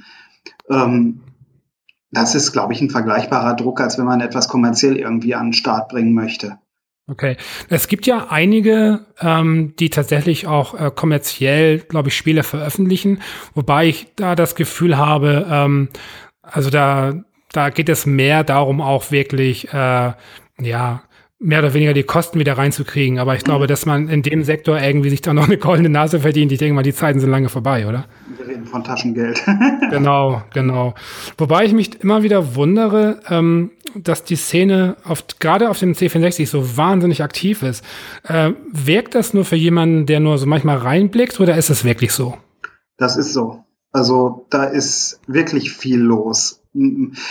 Ich wüsste auch nicht, dass es etwas Vergleichbares gibt in anderen Bereichen, weil ähm, es werden natürlich auch also beispielsweise für Amiga oder ähm, ja. in anderen Ländern wird halt auch für, für ältere Konsolen was gemacht, für Atari wird viel gemacht. Ähm, in Russland gibt es eine Szene rund um das Spektrum. Aha, ähm, okay. Da passiert schon einiges, nur halt so groß wie die C64-Szene ist sie nicht. Ähm, nicht ansatzweise. Äh, gab es da, gab es da so eine Kurve? Ähm, gab es irgendwie auch diesen, ähm, diese Phase, in der das System quasi, ja, nicht, ich will nicht sagen tot war, aber äh, deutlich weniger präsent? Und ähm, ist das dann wieder hochgegangen? Lässt sich das irgendwie wirklich so äh, messen? Es gab mit Sicherheit ein paar Phasen, wo das ein bisschen abgesackt ist, aber so richtig weg war die nie. Es gab immer bestimmte Zeitpunkte, wo irgendwas Neues rausgekommen ist, was neue Techniken präsentiert hat und dann äh, war das System wieder im Fokus. Also es gibt so ähm, in den vergangenen Jahren so zwei Momente. Das eine war tatsächlich auch 2008, als ich wieder in die Szene reingekommen bin. Das war eine äh, Demo namens Edge of Disgrace, die, ähm, die einen unheimlichen Boom ausgelöst hatte damals. Ja, ja, ja. Und ein paar Jahre später war es dann halt zum Beispiel, was die Retro-Spiele angeht, die Entwicklung. Das waren, das waren Wettbewerbe von jemandem, der einen, einen Spieleblog hatte. Der nennt sich RGCD und ähm, als der damit angefangen hatte, ähm, Wettbewerbe auszurufen, war das plötzlich auch ein ziemlicher Run und es sind unheimlich viele Teams entstanden. Ah, verstehe. Ähm, ich glaube, ich habe sogar ein Spiel, da ging's, geht's auch auch oder viele ähm, ähm, ja, ich fast, ich würde sagen, D-Makes sind entstanden. Also ähm, Spiele, die auf dem PC zum Beispiel äh, bekannt sind und dann sind da ähm, Versionen auf dem C64 entstanden. Ich habe zum Beispiel, ah fuck, jetzt fällt's mir nicht ein, dieser Endless Runner. Ähm, ah. Ja, hier, ähm, Cannabalt. Ja, Cannabalt, genau. Der ähm, ist auch tatsächlich in dem Wettbewerb da gewesen. Genau, und dann, das sind dann auch so Spiele, die kommen dann auch so als Module wirklich raus und so, ne? ja, ne? Da wird dann genau. auch wirklich äh, schon auch so ein bisschen produziert. Das ist ja eine sehr, sehr faszinierende Szene. Was ich mich da frage, ist, ähm, sind das alles Menschen 40 plus oder gibt es da auch wirklich auch ähm, eine Generation, die nachgewachsen ist? Ähm, Generation wäre zu viel gesagt. Allerdings, es gibt vereinzelt Leute, die tatsächlich wesentlich jünger sind. Ähm, ich denke jetzt beispielsweise an einen Musiker halt, ähm, der bei der Gruppe Fairlight aktiv ist, der, der, als der da angefangen hatte, so, der war noch keine 20. Ähm, äh, oder halt eine andere Demogruppe hier aus Polen, jetzt fällt mir gerade auch der Name nicht ein, da war der, da war der Programmierer 17. Faszinierend. Also es gibt manchmal solche äh, Leute so, äh, die so vereinzelt aus der Ecke kommen, die aber auch wirklich nur gucken wollen, wie auf so nah am Metall halt ähm, Programmierung funktioniert und was man damit ja. machen kann. Du sagtest, du hast in den 90ern in dem Bereich gearbeitet. Was genau hast du da gemacht? Ich habe auch Grafik gemacht. Okay. Ähm, warst du dann äh, bei einem deutschen Studio angestellt oder warst du freier oder wie hat das da funktioniert? Ähm, so, so hoppla die hopp. Also ich war eine Zeit lang tatsächlich angestellt. Ich war, ich kann mir auf die Fahnen schreiben, dass ich so der letzte festangestellte C64-Grafiker war. Oh, okay. Ähm, okay. Ja, ähm, dann war ich eine Zeit lang danach noch freier, aber das, das war wirklich so eine Zeit, ähm, da sind die, die ganzen Heimcomputer auch wirklich zusammengebrochen. Das fing damals schon an, dass der Amiga schon so ein bisschen am Schwächeln war. Äh, und ich habe also den Absturz vom 64er, würde ich mal sagen, so richtig live miterlebt. Und, ähm, und ja, ich stand damals vor der Entscheidung, mache ich weiter oder nicht und habe halt die Branche gewechselt. Verstehe. Ähm, du sagtest, dass heute bei der Entwicklung ähm, werden moderne Tools benutzt und ja. gut, also die werden natürlich dann aus der Szene heraus äh, sicherlich dann programmiert, äh, entwickelt. Ähm, wie wichtig sind diese neuen Tools? Also könntest du das, was du heute machst, könntest du das auch auf dem C64 machen? Bestimmt nicht, glaube ich nicht. okay. Das ist okay. also, weil ähm, ich arbeite da sehr stark mit irgendwelchen Reduktionen oder ich benutze manchmal auch Statistiktools, äh, wenn ich jetzt beispielsweise so Zeichensatzhintergründe, damals wurden halt in so Jump'n'Runs und ähnlichen Dingen wurden immer die, die Hintergründe quasi in einem Font übersetzt. Ja. Und wenn ich damit was mache, dann ähm, dann benutze ich Statistiktools oder irgendwelche Sachen, die Sachen durchzählen ständig, wo ich irgendwelche äh, Sachen vergleichen muss über mehrere Fenster. Das, das geht am 64er nicht unmöglich. Ja. Ist das nicht auch ein bisschen Cheaten? Weiß ich nicht, glaube ich nicht, weil ich benutze nach wie vor ja ähm, reguläre Pixeltechniken. Also es ist immer noch so, dass, ähm, dass ich jeden Punkt in meiner Grafik einzeln setze und ähm, auch einzeln wähle und auch immer gucken muss, ähm, es war ja auch damals schon so auf dem 64er, dass ja trotzdem immer in, in so einer Zoom-Stufe beispielsweise angezeigt wurde, dass man gucken konnte, gut, in diesem Kasten darfst du nur drei Farben benutzen oder so. Genau, genau. Das ist ja immer noch so. Ähm, das Einzige, was halt nur ist, ist, ähm, dass man übergreifend Tools verwenden kann, die dann einen dabei unterstützen. Ne? Es gibt zwar auch viele Leute, die da auch Grafiken konvertieren. Es gibt auch Grafikmodi, wo man Konverter zwingend braucht weil das sonst äh, wirklich ausartet bis in eine Jahresarbeit, würde ich mal sagen. Wobei man muss sagen, das war ja selbst früher äh, auch durchaus äh, hin und wieder der Fall, dass man ja gar nicht auf dem, auf dem System selbst äh, entwickelt hat. Ne? Ich habe letztens einen Podcast gehört, ähm, da ging es auch so äh, um, um die Zeit äh, Anfang 90er und dann äh, meinte jemand, der hätte, ähm, glaube ich, ein Unix-System äh, mhm. aufgesetzt und auf dem liefen dann letztlich äh, parallel acht C64-Prozesse oder so. Mhm. Äh, und man konnte dementsprechend dann einfach immer sehr gut hin und her schieben und deutlich schneller ähm, und effizienter arbeiten als auf dem ursprünglichen System. Das war auch damals bei mir so, also beziehungsweise unser Programmierer, ähm, mit dem ich zusammengearbeitet hatte, der hatte auch auf dem PC ähm, programmiert, richtig, und ja. hat die ganzen Daten immer auf dem 64er rübergeschoben. Und so die letzten Projekte, die ich hatte, die wurden auch dann auf dem Amiga mit Deluxe Paint äh, gemacht und wurden dann auch durch einen Konverter gejagt und ähm, in einem anderen Programm auf dem 64er dann ähm, nochmal in Form gebracht, damit sie halt nativ waren. Meine Erfahrung war damals, also es gab damals auf dem C64 gab es einfach so Idole, so mhm. äh, Grafiker, ähm, also jetzt wirklich so auf der aus der Demo-Szene, die ich wirklich vergöttert habe. Mhm. Ähm, ein oder zwei sind sicherlich auch vielleicht heute noch ein bisschen aktiv, manche gar nicht mehr, manche schon lange nicht mehr. Äh, was ich gemerkt habe, war, dass ähm, Grafiker, die übergegangen sind auf Systeme mit mehr Leistung, dass die extrem verloren haben. Äh, weil ich dann gemerkt habe, dass dadurch, dass sie ähm, dieses Limit nicht mehr haben, haben sie viel mehr Möglichkeit und Raum, Scheiße zu bauen. Das heißt, das heißt, dass dann ganz viele, ähm, also gerade so als es dann nachher so mit dem Internet losging und so weiter und dann kamen die Websites hoch und so weiter und dann dachte ich mir so, Leute, was macht ihr für einen hässlichen Scheiß? Ich habe euch vergöttert, als ihr 16 Farben hattet und jetzt macht ihr so viel Krempel. Ähm, ist das wirklich so, dass ähm, je weniger Möglichkeiten man hat, desto geringer auch die Wahrscheinlichkeit ist, dass man Scheiße baut?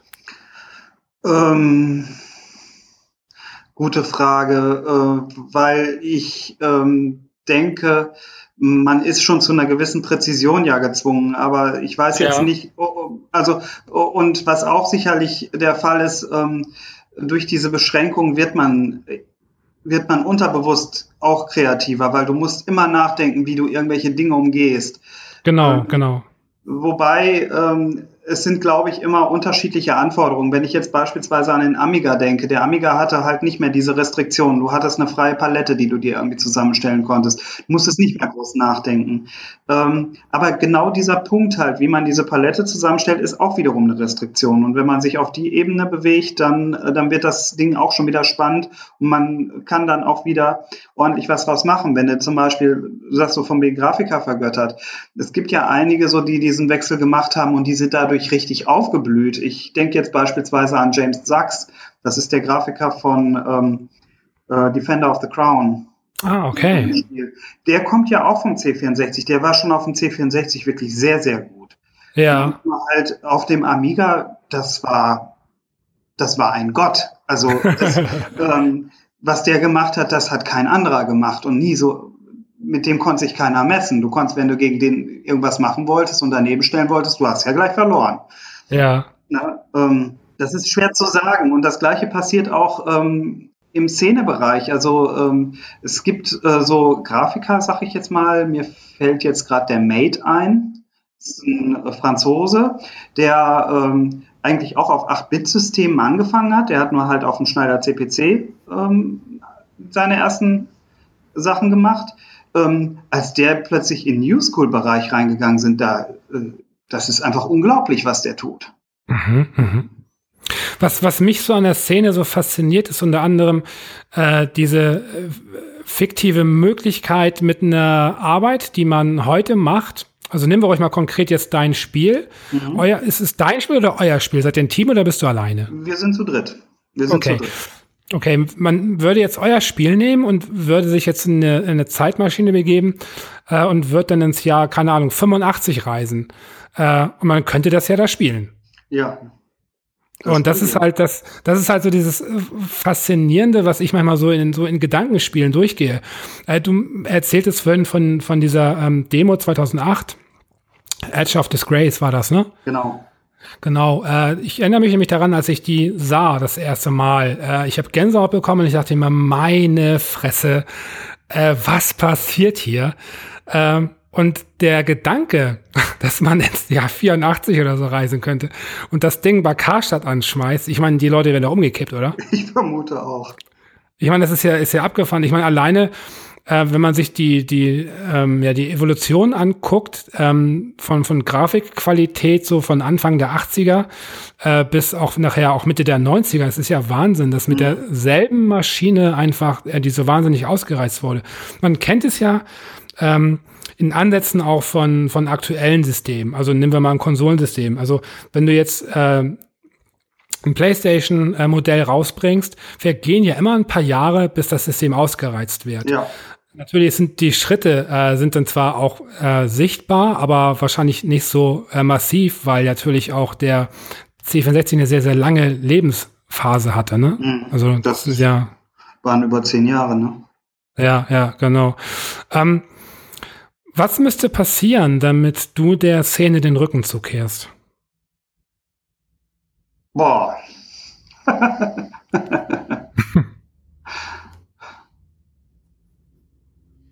ich weiß es nicht.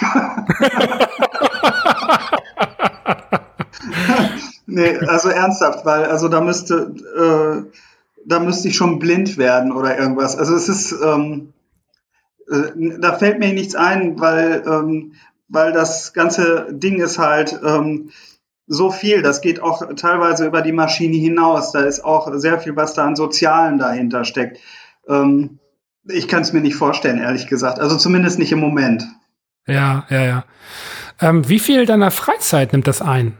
Äh, ist unterschiedlich. Also ähm, die letzten Monate hatte ich so ein bisschen, bin ich ein bisschen so kürzer getreten. Allerdings ähm, passiert das auch über lange Phasen immer, dass ich so 20 Stunden in der Woche reinstecke. Oh, das ist schon eine ganze Menge. Ja, ja, es okay. ist also ähm, zu bestimmten Phasen hat das Nebenjobcharakter. Ja, ja. Ähm, abschließend würde mich interessieren, also äh, auch der Fairness wegen, äh, magst du vielleicht mal kurz von, von, von eurem Spiel erzählen, was das für ein Spiel ist äh, und äh, wie man da rankommt? Ja, und zwar das Teil heißt Karen and the Tangled Tentacles. Das ist ein Point-and-Click-Adventure. Ähm, es gibt von dem Spiel öffentlich erhältlich im Moment eine Version, die auf die quasi zu dem Wettbewerb halt rausgekommen ist. Die kann man über die Szeneplattform csdb.dk ähm, kommen. Wenn man nach Karen sucht, dann, äh, dann wird man da unweigerlich drauf stolpern. Also Karen mit C. Ja, ähm, okay. Und ähm, ja, also wir entwickeln da nach wie vor dran. Also es ist ähm, im Stil, würde ich sagen, schon sehr LucasArts-mäßig. Ähm, und ähm, ja, die, es ist nicht sehr lang. Also die, die Wettbewerbsversion, die hat man, glaube ich, in einer Dreiviertelstunde durch. Ähm, und an der Version, die wir jetzt entwickeln, das wird äh, hoffentlich im Frühjahr nächsten Jahres soweit sein, dass die ähm, erhältlich ist. Die wird man dann auf Modul in irgendeiner Form kaufen können erstmal und die werden wir dann auch digital vertreiben. Ich habe selber eben als überlegt, als du meintest, so dir würde nichts einfallen, äh, habe ich überlegt, so ein bisschen für dich mit, was müsste passieren? Äh, also auch bei mir, ich bin zwar jetzt nicht, nicht aktiv in der Szene, unterwegs, aber äh, verfolge sie sehr interessiert und wüsste auch wirklich nicht, äh, was passieren könnte oder müsste. Äh, dann, dann müsste die komplette Szene schon irgendwie von, von rechtsextrem überlaufen werden oder sonst irgendwas, ja. dass man sich vielleicht davon distanziert, aber im Großen und Ganzen. Ähm, denkst du, denkst du, der C64 ist ein System, das nicht tot zu kriegen ist? Mhm.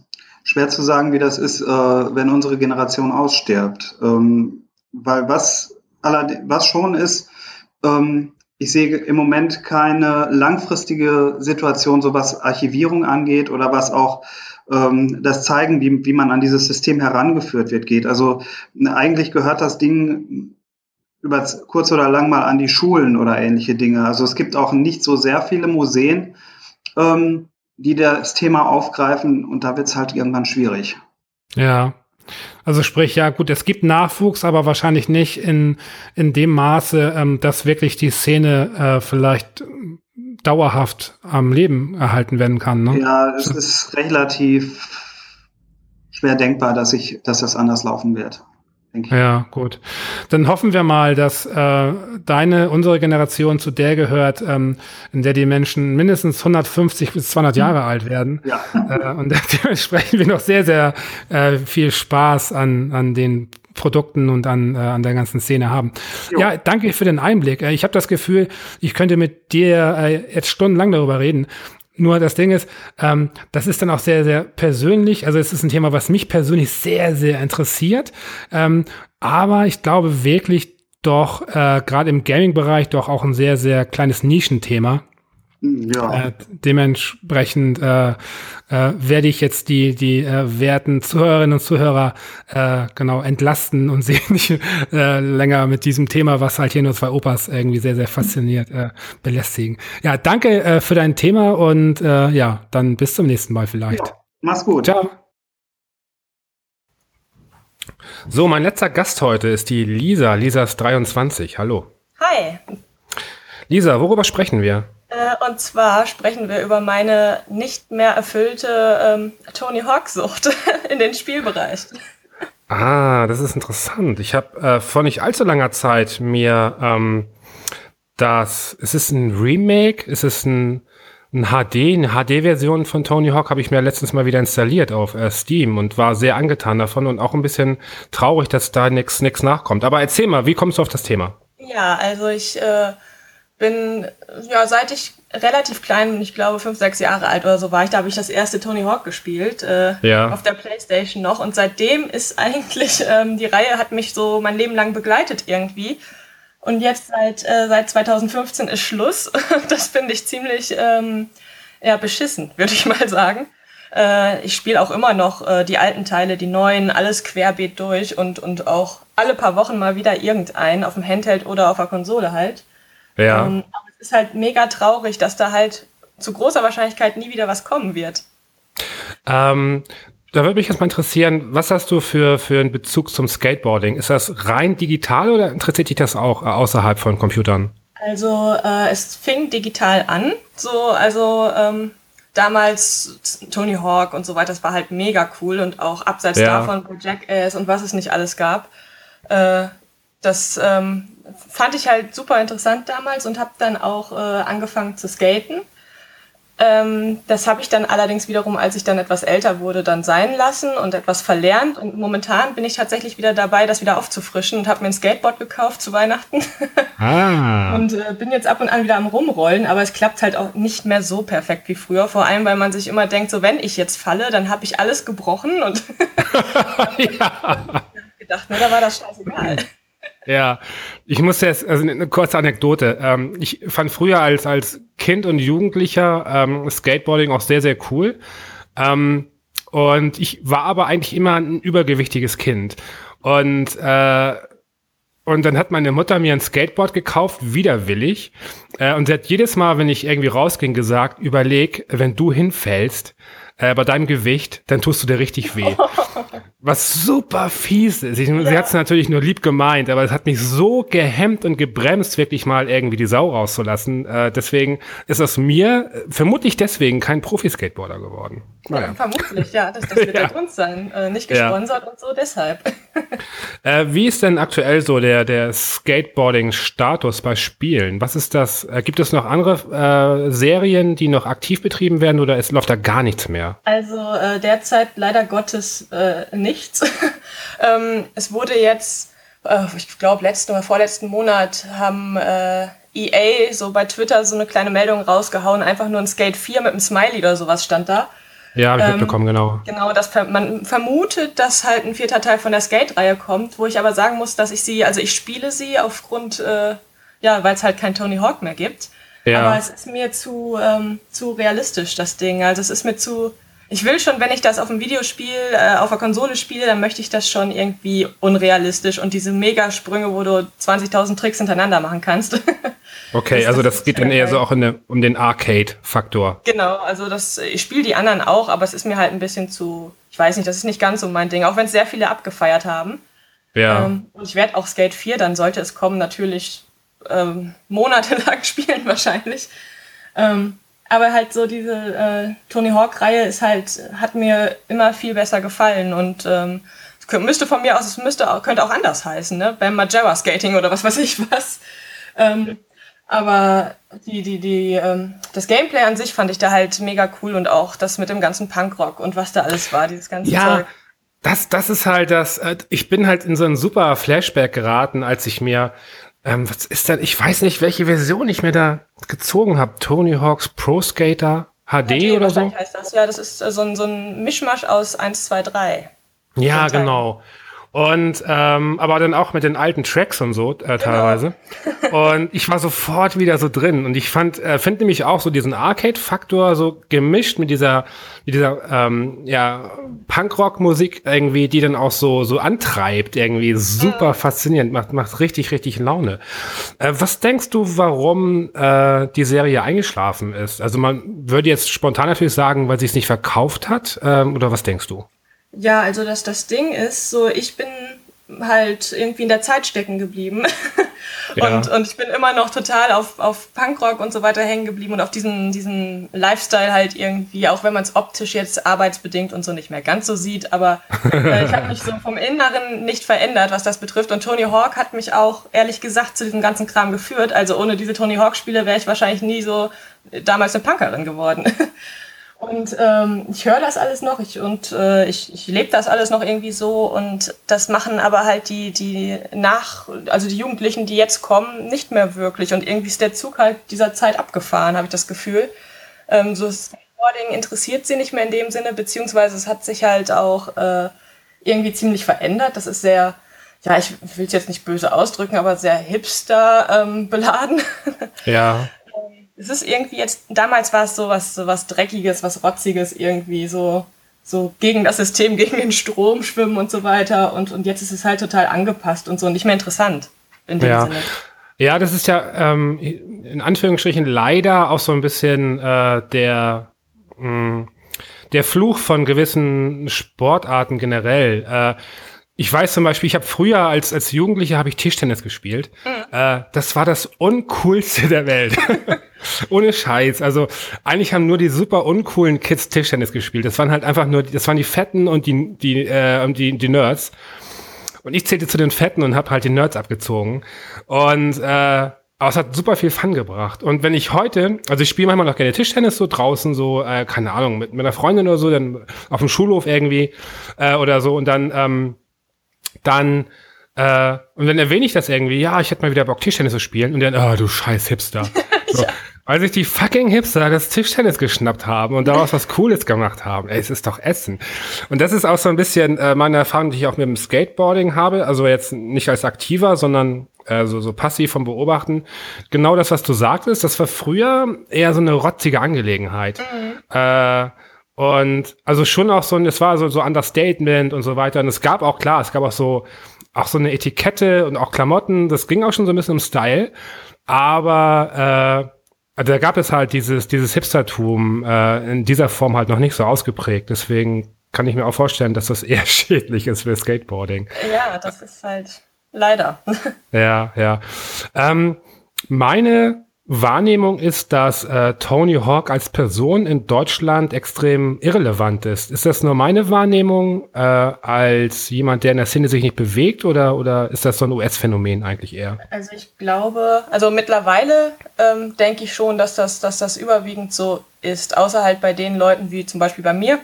Für mich ist das halt ein Gott, so nach dem Motto ähm, weil es halt total der, der Kindheitsheld für mich ist. So Tony Hawk, das war ja, das war ja das Ding damals, da in den 90ern, Anfang 2000 noch. Ja. Ähm, aber das Problem ist halt auch, der ist jetzt halt auch richtig alt geworden, so, beziehungsweise man, man merkt es ihm halt an, ne? Also, der ist so richtig durch sein Leben halt auch ziemlich zerfallen und sowas. Ich glaube, der ist, ja. ich denke mal, der ist Anfang Mitte 50 oder sowas mittlerweile oder sogar noch in den 40ern, aber er wirkt halt sehr viel älter beziehungsweise richtig fertig. Ähm, und das spricht natürlich halt so, so die Leute nicht mehr an. Ja, genau. Das, das heißt, also im Endeffekt wäre das ja auch eine sehr aufgesetzte Rolle. Also es nimmt ihn, nimmt ihn ja keiner mehr ab. Also genau. selbst, selbst wenn er noch äh, gut Skateboard fährt, äh, wovon ich einfach mal ausgehe, aber natürlich nicht mehr auf diesem, auf diesem Wettkampfniveau, denke ich mal. Ähm, kannst du natürlich irgendwie schlechten 50-Jährigen auf ein Skateboard-Spiel äh, aufs Cover packen. Richtig. Und er so, yo, yo, Kids, so, was geht ab? Und so, ich bin hier der Pedo-Boy. Das kannst du natürlich nicht bringen. Also äh, dementsprechend. Ähm, aber wie du schon sagtest, ich meine, man muss es ja nicht an dem Namen festmachen. Äh, beziehungsweise man kann ja auch, ähm, hm, ja, was, was, was, wie würdest du dir jetzt wünschen, dass die Serie fortgesetzt wird? Ja, In welcher also Form? Ich würde mir jetzt einfach, also würde ich jetzt ganz, ganz viel Kohle haben und sowas, würde ich mir die ganzen, äh, die ganzen Entwickler und so weiter, die da irgendwie damals mit zu tun hatten, an Land ziehen. Ja. und ähm, dann das da würde ich mir dann vielleicht fürs Cover, damit man es irgendwie anspricht, würde ich mir einen aktuellen, äh, erfolgreichen, coolen Skateboarder halt holen. ähm, es gibt halt schon noch äh, einige äh, äh, Skater, die nachgekommen sind, auch ein paar Mädels dabei, die halt äh, extrem was aufs Brett legen.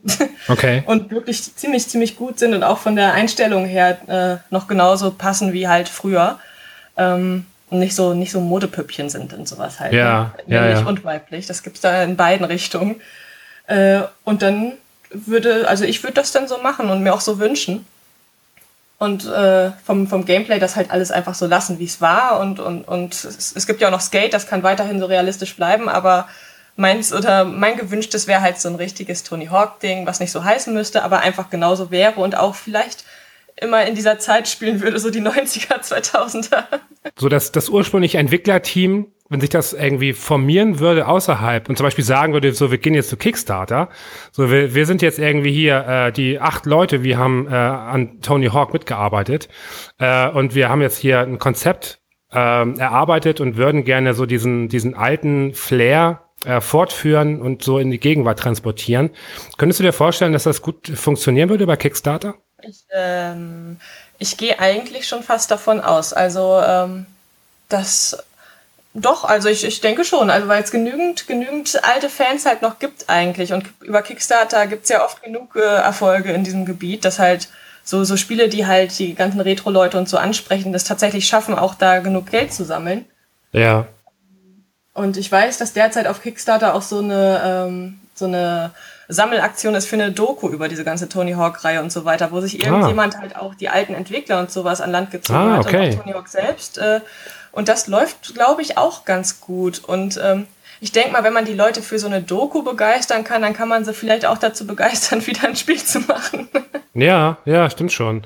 Ähm, na gut, was, was ich mir vorstellen kann, was durchaus eine Problematik darstellt, wäre die Musik, weil so ein Ja. Spiel in diesem Stil funktioniert nur mit der passenden Musik. Nun hat natürlich gerade Tony Hawk auch so ein bisschen davon gelebt, äh, Titel im äh, Repertoire zu haben, die bekannt sind. Äh, das heißt, äh, so eine äh, Kickstarter finanzierte äh, Produktion, denke ich mal, könnte halt diese Lizenzen sich gar nicht leisten, dann halt auf echte Titel zurückzugreifen und müsste dann vermutlich eher auf Indie-Bands oder so zurückgreifen. Und da ist dann so die Frage, könnte man das da gut, gut irgendwie ähm, auf einem Niveau präsentieren, wie man es irgendwie erwarten würde? Ähm, ich denke, das würden sie, das könnte man sogar schaffen. Also man könnte natürlich jetzt nicht irgendwelche Titel davon Offspring oder was weiß ich was, Ja, ja. Public Enemy und Co. Äh, laufen lassen. Aber äh, ich weiß noch, bei dem, bei dem ersten Flatout-Spiel, da hatten sie den ganzen Soundtrack komplett aus Newcomer-Bands äh, Ah, zusammengewürfelt und halt wirklich Leute, die, die teilweise noch keinen einzigen Song erfolgreich hatten oder so. Und das war auch halt ganz viel Punk und so. Ähm, und im Prinzip genau Tony Hawk Musik. Und ich denke mal, es gibt genügend so Proberaum-Bands und so weiter weltweit, die halt echt gut sind, ähm, Ja. es aber nicht schaffen und dadurch vielleicht sogar dann äh, ein bisschen Anklang finden könnten. Aber ja, das ist halt, das ist halt viel Arbeit, die dahinter steckt, ne? Ja, genau. Zumal das ist dann auch wirklich so, so Engine-Arbeit, äh, die dann, also sehr, sehr technische, äh, komplexe Arbeit, die geleistet werden muss, weil gerade so ein Skateboard-Spiel lebt natürlich extrem von, von einer sehr, sehr ausgefeilten Mechanik. Und, äh, und die wird nur funktionieren, wenn du natürlich äh, viel Zeit hast, irgendwie das zu feilen. Und dementsprechend, ähm, ich glaube, gerade bei, bei Kickstarter finanzierten Spielen ähm, ist immer so ein bisschen das Problem, dass die Summen, die ähm, gerade so äh, Produktionen ähm, einsammeln, die wirklich eher so in den AAA-Bereich gehen, das sind dann äh, Summen, die eigentlich nur einen Bruchteil der wirklichen Kosten abdecken. Ja. Ähm, das ist so ein bisschen das Problem. Und ich glaube, so, so ein Tony Hawk-Spiel ist, wäre ein Titel, ähm, da geht's eher so in die Millionen. Ähm, Und die wirst du, glaube ich, eher nicht äh, bekommen. Das heißt, äh, dann geht man so ein bisschen strategisch vor, dann sagt man sich, ja gut, wir, ähm, unser, unser Goal bei Kickstarter ist zum Beispiel 500.000 Dollar oder so. Und das wird vielleicht gerade so erreicht, aber dann bist du genau in dieser Bredouille, dass du eigentlich äh, für das Geld kein Spiel entwickeln kannst, was der Qualität äh, halt gleicht. Das ist halt echt schwierig. Ja, und dann floppt es halt wieder. Ne? Der letzte Teil ist auch total ähm, ja, zerrissen worden. Ja. und dann hat man wieder so einen Fall und dann ist irgendwann die Reihe komplett tot. Also zu oft darf man es auch nicht verkacken. Ja, das stimmt. Äh, was, was wurde denn falsch gemacht beim letzten Tony Hawk-Spiel? Ähm, das, das Problem war, also das wurde noch von Activision, ähm, äh, wie heißt es, äh, erstellt und so weiter. Ähm, und die hatten halt die Lizenz, die lief aus 2015 irgendwann im, im Sommer oder ja. Spätsommer halt irgendwie. Und das Spiel kam noch im September raus und es war halt ganz offensichtlich, dass die versucht haben, das noch in der Zeit der Lizenz zu machen. Ähm, weil es halt vorne und hinten Probleme hatte und, und im Prinzip der Umfang nicht passte und alles so zusammengeklatscht wirkte. Und ja, aufgrund wahrscheinlich, weil die Zeit nicht mehr da war. Die wollten es halt nur noch schnell rausbringen dann. Hm. Ja, ist natürlich übel. Das sieht denn noch so aus, irgendwie, lass uns schnell noch mal äh, die Lizenz so ein bisschen ausschlachten, solange wir es noch können. Äh, das sowas, ich meine, gerade Fans äh, in so einem speziellen Genre, äh, also so, die lassen sich da halt nicht verarschen, ne? Das äh, genau. geht dann halt echt nach hinten los. Ähm, so, natürlich, äh, ich weiß aus, aus äh, sicherer Quelle, dass äh, das gesamte ehemalige äh, Entwicklerteam von ähm, Tony Hawk hier auch den Podcast hört. Äh, so, und die kommen jetzt auf mich zu und sagen so, ja, ey, wir würden das voll gerne machen. Äh, und danke für diesen Anstoß und äh, kannst du bitte den Kontakt zu Lisa herstellen? Weil äh, wir möchten, dass sie äh, sämtliche Motion Capturings äh, aufnimmt für äh, die ganzen äh, Skate-Geschichten hier, weil das soll ordentlich realistisch sehr werden. Ja, was, tja, was würdest du da machen, Lisa? Dann müsstest du, glaube ich, ordentlich trainieren, oder? Da müsste ich ordentlich trainieren, ja. da würde ich dann würd ich direkt jeden Tag nur noch in die Skatehalle fahren. Damit ich dann auch die ganzen. Ja, das könnte ich, glaube ich, gar nicht. ja, aber es wäre fast schon wieder lustig, dann irgendwie so ein, so ein High-Budget äh, Skateboarding-Spiel so mit Motion Capturing einer, einer eher Laien äh, ähm, Skateboarderin, äh, dann das dann zu kombinieren. Aber wahrscheinlich würde. Ja. Mh, hm, okay. Vor allem die Stürze. Ja, ach hey, okay, das ist. Also. Ja, keine sonderlich gute Idee. Ähm, abschließend, äh, kannst du dieses äh, Tony Hawk Pro Skating HD, kannst du das Leuten empfehlen, die ähm, bisher keinen großen Bezug zur Serie haben oder würdest du zum Einstieg was anderes empfehlen? Ähm, also das, das, die HD-Auflage, die könnte ich schon empfehlen. Das Ding ist halt nur, dass sie relativ sie äh, ist natürlich eher wie die alten Teile, somit stürzt man relativ schnell und so weiter. Also ja. es kann schon sein, dass Leute, die das überhaupt nicht kennen, da erstmal ein bisschen demotiviert sind dann. Äh, ansonsten würde ich halt, weil es auch meine Lieblingsteile so sind, die Underground-Reihe von Tony Hawk halt empfehlen, weil man da erstens den Schwierigkeitsgrad sehr schön runterschrauben kann und man noch eine ganz interessante Geschichte hat. So vom Nobody zum Profiskater spielt man da eine Karriere durch. Okay. Und ähm, kommt da halt auch mit diesen ganzen Tony Hawk und Jackass-Leuten und so weiter in Kontakt während des Spiels. Und das ist halt, ist halt erstmal storytechnisch ganz interessant vom Spielen her und es ist nicht zu schwer. Beziehungsweise man kann sich sehr schwer einstellen, aber es ist halt selbst gewählt. Äh, von wann ist äh, die Serie, also Underground und für welches System ist das verfügbar?